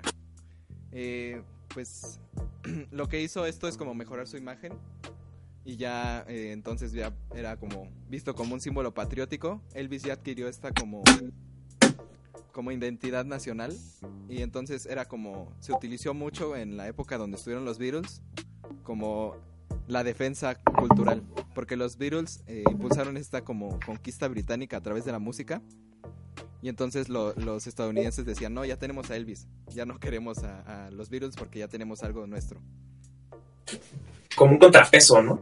sí sí un contrapeso cultural porque ya estaban siendo conquistados por por el Reino Unido Otra vez. Sí. y ya este, pues luego de estos dos años de servicio militar, eh, la gente quería ver de nuevo a Elvis y lo que hizo fue regresar en el show de Frank Sinatra, en donde se, se pagaron 125 mil dólares y hubo 40 millones de espectadores. Eh, luego de esto, sus, sus ventas aumentaron más de las que ya tenía y, y consiguió tres discos de platino.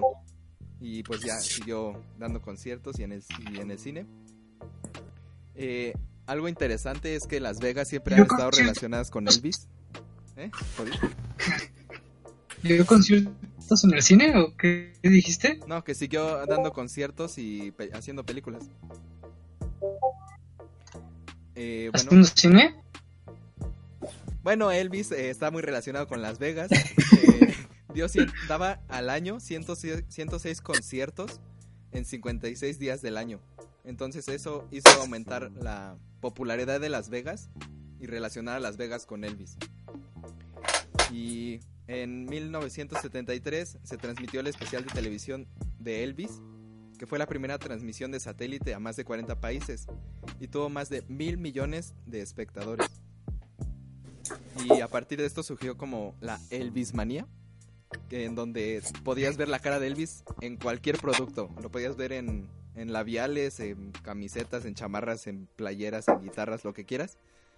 Un poco como lo que le pasó a los Beatles, que también están hasta en los calzones. y pues así tuvo como, durante los 70 tuvo como este apogeo.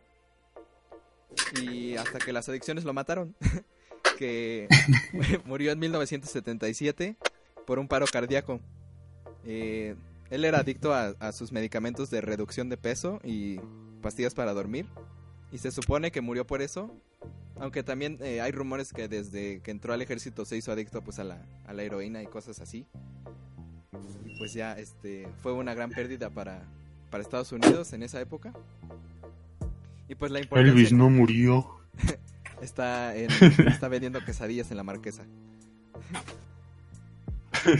este, bueno, eh, ya este, pasamos a la historia de, Elvis y vamos a pasar un poco a la importancia que tiene Elvis, porque por algo es el rey del rock.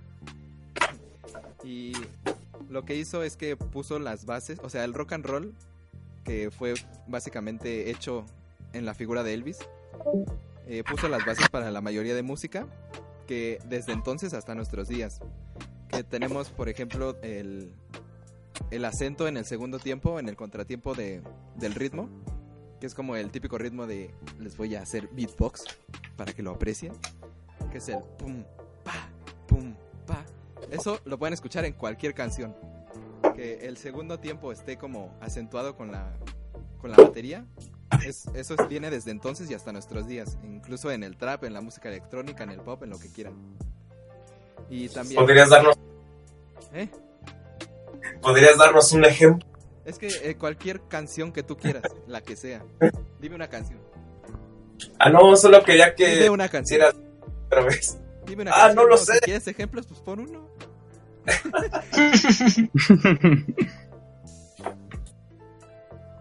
Chale, te humilló. Dime una Chale, me canción. humilló. La canción que quieras. Ah, no, no sé, no estoy pensando en específico.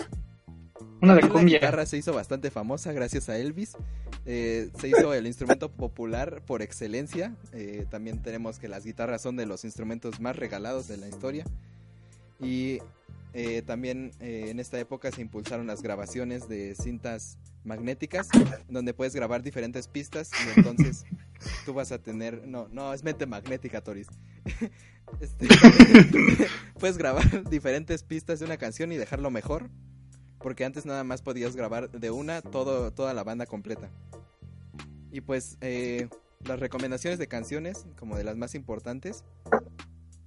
eh, tenemos Heartbreak Hotel, obviamente, que impulsó su carrera y es de las más famosas. Hound Dog, Jailhouse Rock y Burning Love. No sé si quieren, eh, no sé, ¿a alguien de aquí le gusta eh, Elvis? A mí, a Por mí. ejemplo, a Fernando.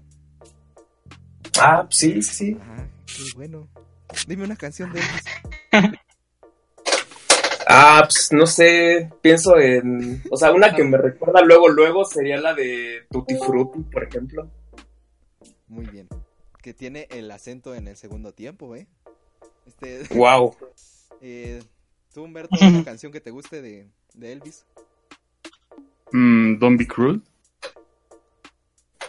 Eh, no sé, Tori, si lo has escuchado. Igual me, me gusta. La de la prisión. Ajá. X. XD. Encerrado La, en la prisión.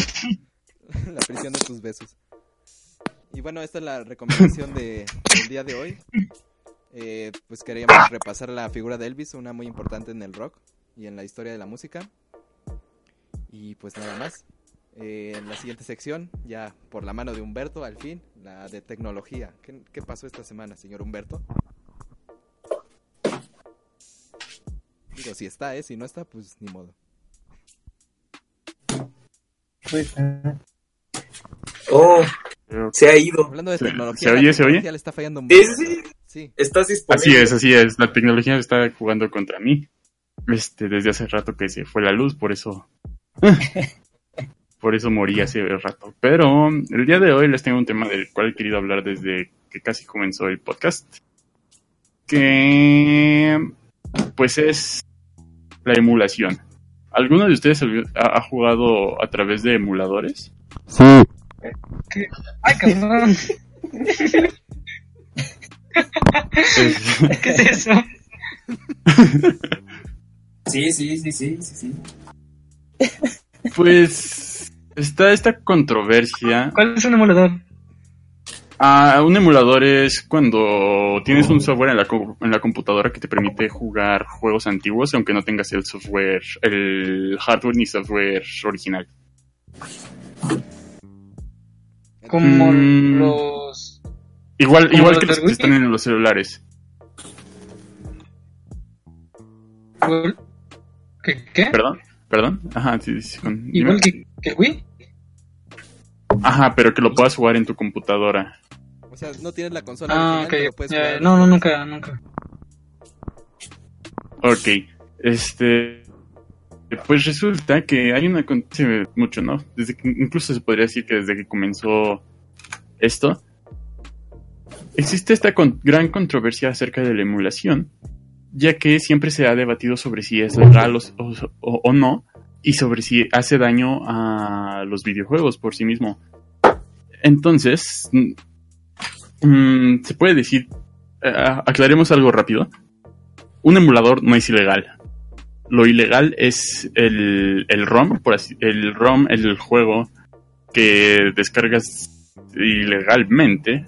Vaya la redundancia. Bueno, no es redundante, pero ah, entienden el punto. Este, e- e- esa es la parte ilegal, ¿no? Ya que de- detrás de, un emulador hay bastante trabajo eh, realizado por desarrolladores, pues diría yo, bastante independientes. Mm, y eh, quería preguntarles si ustedes qué piensan de este tema, así como empe- empezando, ¿no? Ah, ¿Quieren que yo empiece? muy bien. eh, o sea, lo que yo veo es que es muy importante la figura del abandonware, que es este software que ya no se puede conseguir ni, emu- ni o sea, ya no es posible jugarlo, como los de las arcades, por ejemplo, y también como de consolas que ya no están este, siendo comercializadas, que estos tipos de juegos no los puedes conseguir ni los puedes jugar si no es por estos medios. Entonces también entra esa como duda de si de verdad es este es algo malo porque son juegos que ya ni siquiera puedes conseguir, por ejemplo. Sí, exacto. más que nada, en- algún beneficio de la emulación es la preservación de videojuegos, porque en el momento en el que en el que desaparece esta, esta consola nueva, eh, bueno, esta consola vieja, este, estos juegos, mm, ¿en, dónde, ¿en dónde más los puedes jugar más que en un emulador? Digamos ejemplos como Little Samson en el Nintendo Enter- Entertainment System, es un juego bastante caro, o sea, te sale como en, más de 10 mil pesos comprar un Little Samson original. Eh, más aparte del hardware. Entonces, no toda la gente puede hacer esto. Sin embargo, puedes ir, descargar tu emulador, bajar Little Samson y jugarlo y si- sin, sin tener este, este gasto bastante fuerte. Algo que se, que se menciona igual es, es, todo este nuevo, esto nuevo de las consolas mini, ¿no? El- o las consolas virtuales que han impuesto las compañías para poder jugar juegos retro. Y sí, es, es, una, es una muy buena alternativa, pero igual lo, mismo. En una Nintendo Entertainment System no pueden, mini no puede encontrar juegos como Little Samson, ya que son juegos bastante raros y extraños que no se vendían. Incluso en, Estados Unidos ese juego no se vendió, era una exclusiva de renta de Blockbuster. Y pues igual, hablando ahora de- del parte del daño a las compañías, realmente siento yo que es como ya muy mm, muy necio por parte de las compañías que no permitan la distribución de ROMs en internet. Ta- Tal, es el caso de Nintendo que hace eh, unos cuantos meses cerró Love Rooms y puso una demanda en, a esta página de, ROMs. Pero ellos qué han hecho? Sí, han puesto la- la- las consolas mini y la, las consolas virtuales. Pero si quieres jugar un juego de consola virtual que compraste en tu Wii, pero ahora lo quieres jugar en tu Wii U, lo tienes que volver a comprar. Si lo quieres jugar en, el Switch, inscripción. Y ponle que es el primer Super Mario que igual compraste alguna vez en tu system. Entonces, ah, además, además de que si son, jue- son juegos este antiguos que ya nada más los puedes encontrar a través de revendedores o distribuidores que se especializan en esto, e- ese dinero que, vas a que, que vas a gastar no va a ir directamente a la compañía. De hecho, la compañía ya no gana ya no gana nada en, en esos juegos originales que te lo está vendiendo un revendedor. No sé qué opinen ustedes. Pues como que sí va por ahí, ¿no? A fin de cuentas, un emulador creo que le beneficia más a las compañías de lo que, de lo que quieren admitir. Porque admitir que sí les, que sí les es beneficioso conllevaría a decir que reproducir de manera ilegal ciertas cosas también, es, también sería algo como normal, que se puede normalizar. Y yo creo que una manera de, manera como, como lo dijiste, de preservar a los videojuegos es haciendo, haciendo que podamos pues pasar del formato, del formato, del formato antiguo al formato contemporáneo. Porque muchas veces no, no se cuenta ni con la consola ni con el juego original.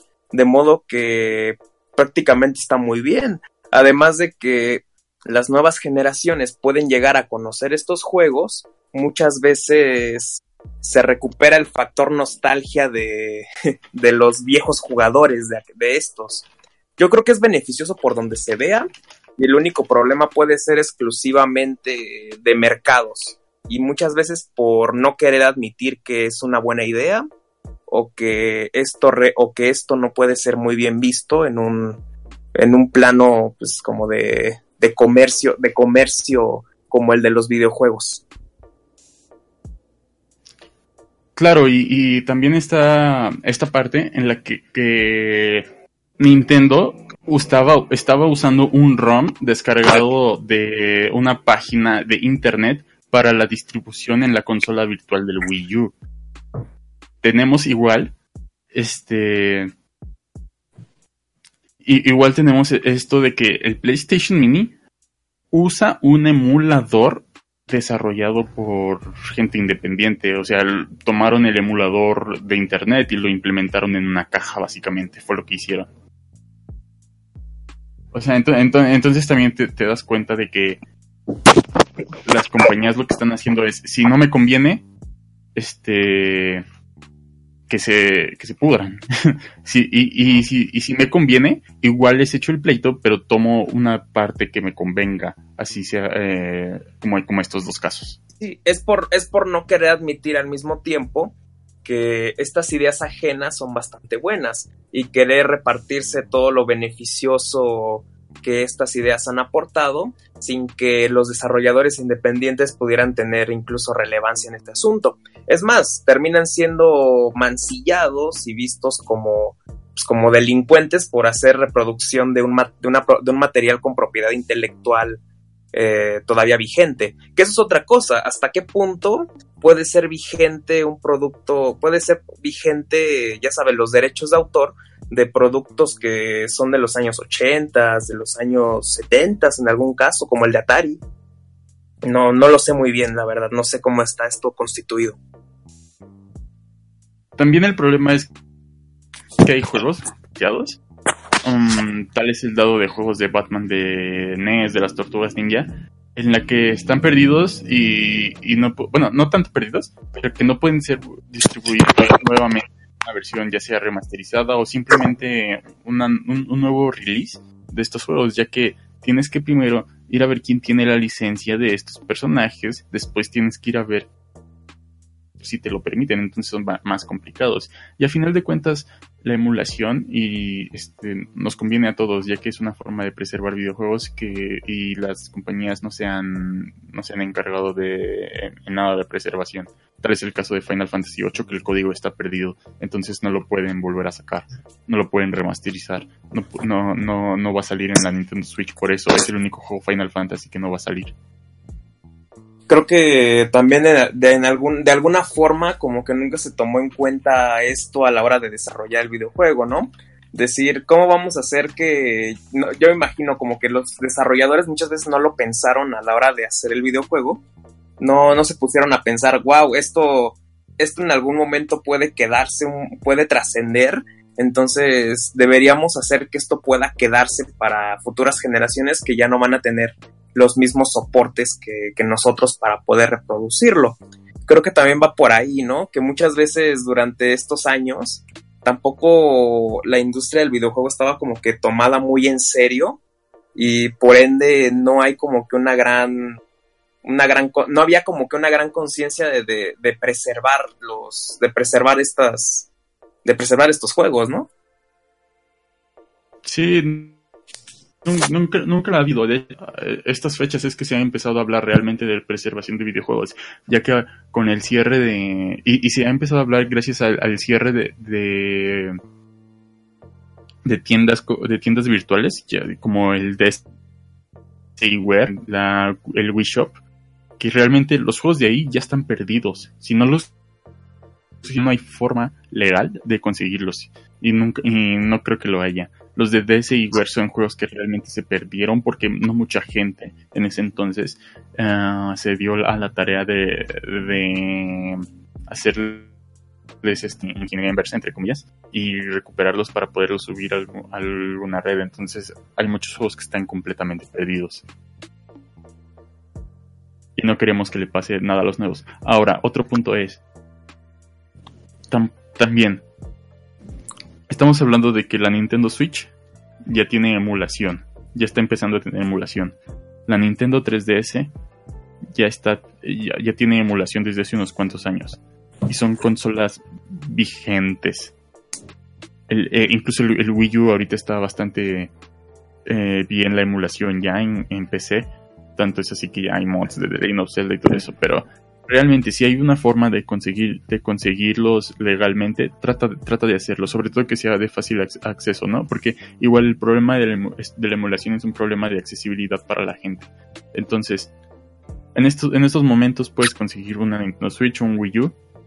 Bueno de hecho el Wii U ya se está poniendo caro.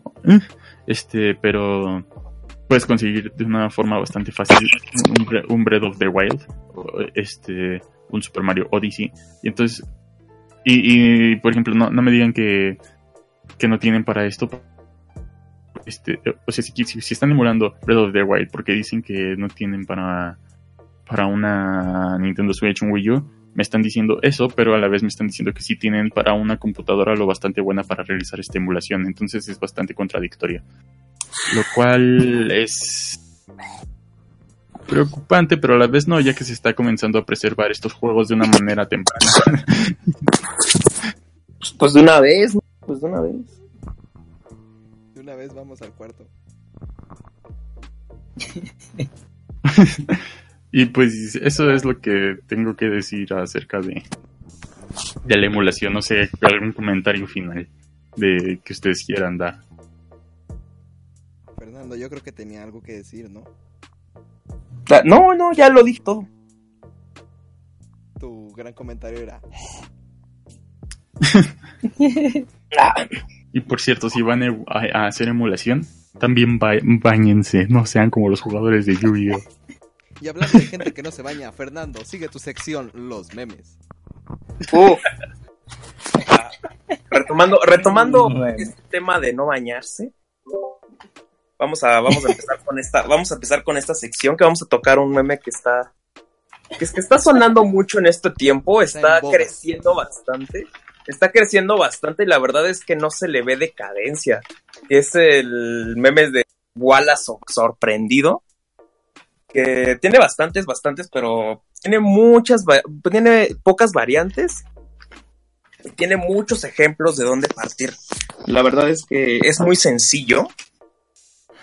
Vamos a proceder a su análisis. Se trata de una plantilla ya establecida con una imagen de, de Wallace, este personaje de, de la animación británica Wallace y Gromit, que, que ya, ya, ya la conocemos todos. Es una animación en stop motion bastante, bastante pintoresca con humor británico y que no nos dice mucho esta escena. Esta escena es de su película, una película que no recuerdo, no recuerdo muy bien el año, pero consta de, consta de Wallace con una cara de sorpresa bajo, con una, esta imagen es editada claramente en un fondo, en un fondo bastante oscuro con tonos rojos, con tonos rojos.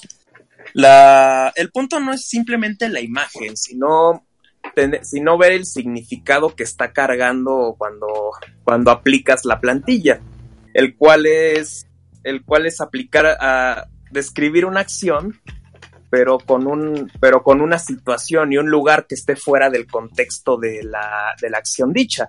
Por ejemplo, eh, no sé si podremos pasar más ejemplos al podcast como semana anterior, pero ¿Qué me pueden decir ustedes? ¿Les está gustando? ¿Creen que va a caer en decadencia? ¿Que ya está sobreexplotado? ¿Que... ¿Qué me pueden decir todos ustedes? Es el mismo meme de Pikachu sorprendido. De hecho, Yo creo que tiene un tono diferente porque más que sorprendido lo veo como asustado. Como así como de... Como si lo que estuviera viendo muy inusual. No, no sorpresa de, ah, de me asusté, sino de... Bueno, de sorpresa, sino como... Eh, ¿Cuál es la palabra? Eh, Cuando te Como- extraño. grotesco. Sorpresa. Como si estuviera viendo algo grotesco. Ajá. Sí, sí, sí, sí, sí. Pero yo creo que, yo creo que sí contrasta mucho con el de Pikachu. Porque el Pikachu sorprendido simplemente era una. Simplemente era un Pikachu sorprendido. Que podía aplicarse, en donde podría aplicarse, valga la redundancia, donde, donde podía aplicarse la sorpresa en sí. En este caso, en este caso, la regla, la regla general para poder usar la- el meme de Wallace es que realizas una, una acción que, que puede ser normal o que no puede serla, pero el lugar en el que se está haciendo está totalmente fuera de contexto. Por ejemplo, es bastante, es bastante complejo porque si es como una ley general. Y si, lo, y si lo aplicas nada más como para una sorpresa de algo, pierde un poco de gracia. Es, por ejemplo, les, les voy a decir cualquiera, no sé, este que dice, yo agarrándome a manos con el del SAT. Y abajo dice, los, los otros niños en Kitsania. O sea, ahí está. ahí está, Es el, ahí está el punto. Eh, Tiene- eh, tiene- Ajá. Lo que tienes es como este giro argumental, ¿no? Que, que da el meme. Esa es la parte graciosa, ¿no? Y la parte diferente a, a los anteriores. Sí, Es- eso lo básicamente te están mostrando algo y al final termina con, con algo inesperado que realmente te, sac- te saca del contexto que tú creías. Sí, exactamente, mueven el, mueven el argumento. No lo sé, no lo sé. Les voy a decir uno un poco más. Clasificación B, B más. Dice, de burro. yo- B16. Yo, yo viendo porno a todo volumen. Dice, el güey del ciber. Ahí está, ahí está otro ejemplo por, otro ejemplo para decir, cambiar el, cambiar el lugar de contexto. Yo puedo decir que la verdad sí es uno de los, pues, de los mejores que han habido tanto en el mes y podría, y podría estar tentándome a decir que es el mejor, que es el mejor de, es de los mejorcitos que vamos a encontrar en este año. Ya lo catalogo como el, como el meme del mes de abril, porque todavía le falta mucho por crecer y ya tiene bastante relevancia. Lo, ¿Ustedes qué dirían? ¿Sí, sí sería, sí pa- pasará al olvido rápidamente, crecerá más, Sí. sobreexplotará? O sea, así que, Sí. Sí. ya se murió. Pues como todos los memes actual, actualmente, ¿no? Este, pasan rápido al olvido, unas una o dos semanas y ya. Lo mismo, lo mismo, lo, lo mismo le pasó al Jiji, lo mismo le pasó al Leo, lo mismo le pasó al Shaggy, que de hecho el de Shaggy duró bastante. Lo mismo le pasó a Uganda Knuckles hace un año, lo mismo le pasó a el Spaghetti hace un año. Entonces, la ciclo de vida de un meme. Un día lo tienes que explicar muy bien, la ciclo de vida, el ciclo de vida de un meme. sí, vamos a tener que retomar. aunque ya pasó el de, el de Pikachu, siento que si lo aplicas ahorita no perdería su efecto. Yo creo que se quedó como uno eh, entrañable por su simplicidad y por la... No sé, lo tierno de Pikachu. Ajá, ajá. Pero yo aquí lo que preguntaría es, ¿necesariamente por el hecho de que ya no es tan popular pierde su esencia? ¿Pierde la gracia en general? Simplemente porque ya no es tan... decía, tan directo. que, en mi opinión... No. El trap de. Eh, esto, esto es alguna, esto es algún remix, Toris.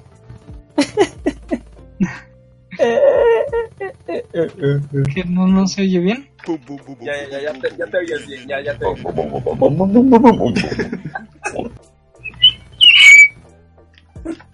Pero, pero, pero, pero, pero en fin, a esto, a esto quería llegar finalmente. Que no, no necesariamente porque pierda la gracia, porque pierda la popularidad, va a perder la gracia. Y deberíamos de tomar en cuenta esto y no, y no guiarnos por la tendencia, la tendencia latente. Y con esto termino el breve análisis del de la semana, del meme de la semana. Muy bien, muchas gracias, señor Fernando, por su conocimiento amplio y vasto en los memingos. Memelas de. Orizaba. Este, y bueno, pues. Oh, me están llamando. Me acaban de decir que hay una nueva sección emergente.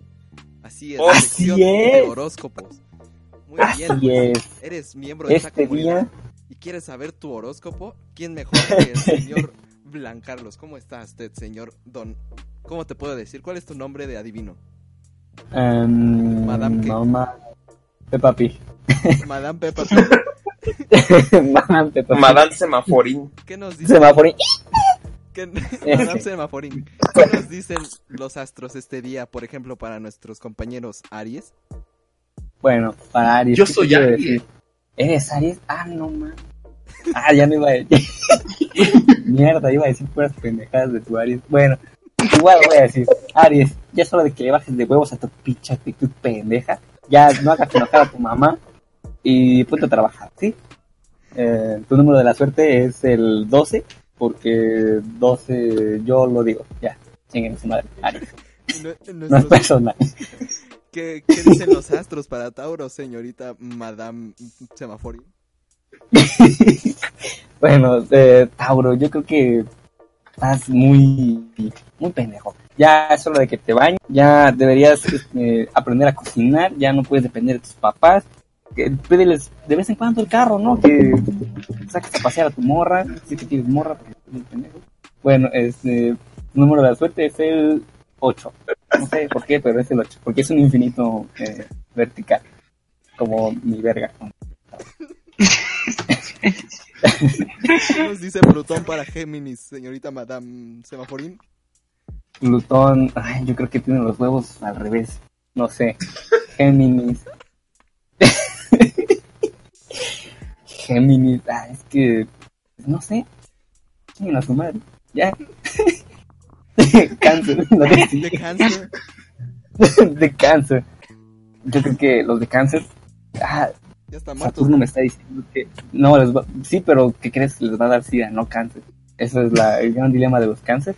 Les va a dar cáncer en el SIDA. Les va a dar cáncer en el SIDA y van a matar al cáncer y se van a volver inmortales. Como los. Como las medusas. Muy bien. ¿Y qué nos dice Leo, por ejemplo? Leo. ¿Sí leen o no? Sí, le- este, sí, sí, sí leen. Y yo sí leo. Eh, y ustedes deberían leer también. Y Muy bien. ¿Y Virgo? Leo. ¿Qué nos dice Virgo? Virgo, eh, que son Virgo. Les gusta mucho el pan y el chon.